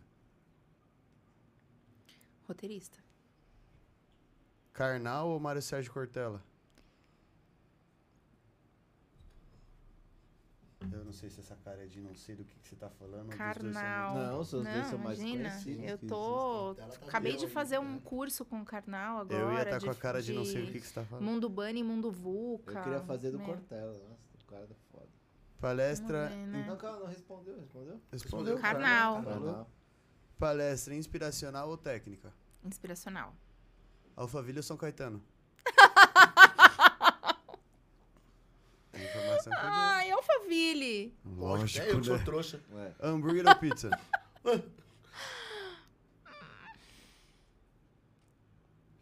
Mano, essa é uma pergunta tão ridícula, mas é Mas muito foda. todo mundo Todo mundo caga nela. Eu falo, mano, a gente negligenciou muita gente que a gente não fez. É uma essa. pergunta tão besta, velho. Que, mas... Pizza. Boa. É, Ah, você também prefere, né? galinha comida, eu gosto de tudo. Galinha pintadinha ou Peppa Pig? Ah. Ave Maria. Falei, nem sempre é Peppa. Pig. Ó, nunca mais palestrar ou nunca mais crescer a empresa? Hum. É, Só opções, só, só um joguinho hipotético. Nunca mais crescer a empresa. Boa. Praia ou campo? Praia. Online ou presencial? Presencial. Empresa grande ou empresa familiar? As duas. Não, não. Ninguém falou que é pra trabalhar, que é sua. Tem que escolher uma. Tanto faz, é só. É foda. Primeiro que veio na cabeça. É, A primeira que ele falou. Familiar. Não, porque nem sempre aquilo que a gente tem é o que a gente quer. mas então, Não, é. ninguém falou que é o que você quer atender, o que é o que você quer ter, é só um, Tá opção. bom, vai, grande. Você queria Dinheiro ter, ou né? fama? Mano, essa pergunta Eu as pessoas erram muito, na minha opinião. Fama. Porque a fama eu vou ser reconhecida pelo meu conhecimento. Eu acho. O dinheiro é consequência. Nunca mais escovar o dente, nunca mais usar desodorante. Ah, desodorante. Instagram ou LinkedIn? Sem, sem escovar o dente é impossível. Nossa, gostei. Tem gente que prefere desodorante. Tem gente que prefere, já teve escolhas. já. Instagram ou LinkedIn? LinkedIn. Nota no talão ou nota impressa? Depende se você é Hoje não é nenhum nem outro, amor. Ah, eu só escolhi. Hoje é online, né? duas, Você entra no site da prefeitura, Já. manda. Mentira. É... é impressa, então, né? No talão, pelo amor. Cipate ou Juraço. evento específico? É, cipate e evento específico são a mesma coisa, tá? Então ignora essa, porque eu achei que era coisa Tem que ser diferente. assim, cipate ou é, campanhas de prevenção, campanhas de cultura de segurança. Isso. Cipate. Justo. Cinco, é, comercial ou financeiro? Comercial. Bar ou balada? Acho que bar. 51 é pinga ou mundial? Mundial? Não Ah, sei. errou a última. Mundial é ventilador. Eu, eu Errou torço pro Brasil. Tudo- Você tudo me bem. faz uma pergunta dessa? É, só. só pa- é, faz parte. Eu só vou na corrida do São Paulo, mas não sei nada de futebol. Sou zero à esquerda. É, Eu vou porque eu quero correr. Dois, Só isso. Não, mas Também eu eu faço isso daí só pra zoar os palmeirenses que assistem mesmo, tá tudo bem. É, tá tudo certo. Não tem problema errar, não. Dessa vez eles ganharam uma, mas não acontece sempre. É, tô É, perdendo. não mesmo. Tô perdendo ainda. E é isso aí, rapaziada. Esse foi o Boa. Musicast de hoje. Obrigado vocês que assistiram a gente aí. Muito obrigado. Não esquece de deixar o like. Deixa o like. Eu vou ficando por aqui, pra quem não sabe que eu sou, eu sou o Ricardo Vaz, que tô todos os dias aqui com esse brabo aqui, Quem ó. que é? Sou eu mesmo. Eu. Quem é você? Eu sou o Eric Ribeiro. Ah, oficial. Esse foi o Musicast de hoje. Muito obrigado a você que nos acompanhou. A você que vai acompanhar posteriormente. Vai assim que. Quando que vai pro Spotify isso aí? Amanhã. Segunda. Segunda. Segunda. Segunda-feira já vai estar no Spotify. Ju, muito obrigado pela presença, pela paciência, por aceitar o nosso convite. E pra ouvir tanta E, groselha. é, né? não, mas eu quero ouvir. Agora tem que eu- pedir desculpa. eu- e fui- é, pelo- pelo- por desculpa pelas merdas que foram ditas aqui. Isso. E eu gostaria de marcar outra vez com ela, porque eu quero ver essa porra dessa história da- da avestruz. Ah, tem que contar. Tem que ouvir a história da avestruz, né? Tá bom, eu volto, eu volto. Eu que É. agradeço o convite de vocês. Um convite tão amoroso, tão especial. Obrigada por me Obrigado. receberem. Deixa suas redes sociais, pessoal, acompanhar esse trabalho. Arroba julianateixeira.palestrante no Instagram, no Facebook Juliana Teixeira Palestrante, meu site www.julianateixeirapalestrante.com.br. Vejo vocês na próxima Cipate. Boa! É isso. Segunda estamos de volta, hein? Sigam o Alan Casa. Por E o favor. Estúdio Homecast. Tchau, Valeu. tchau.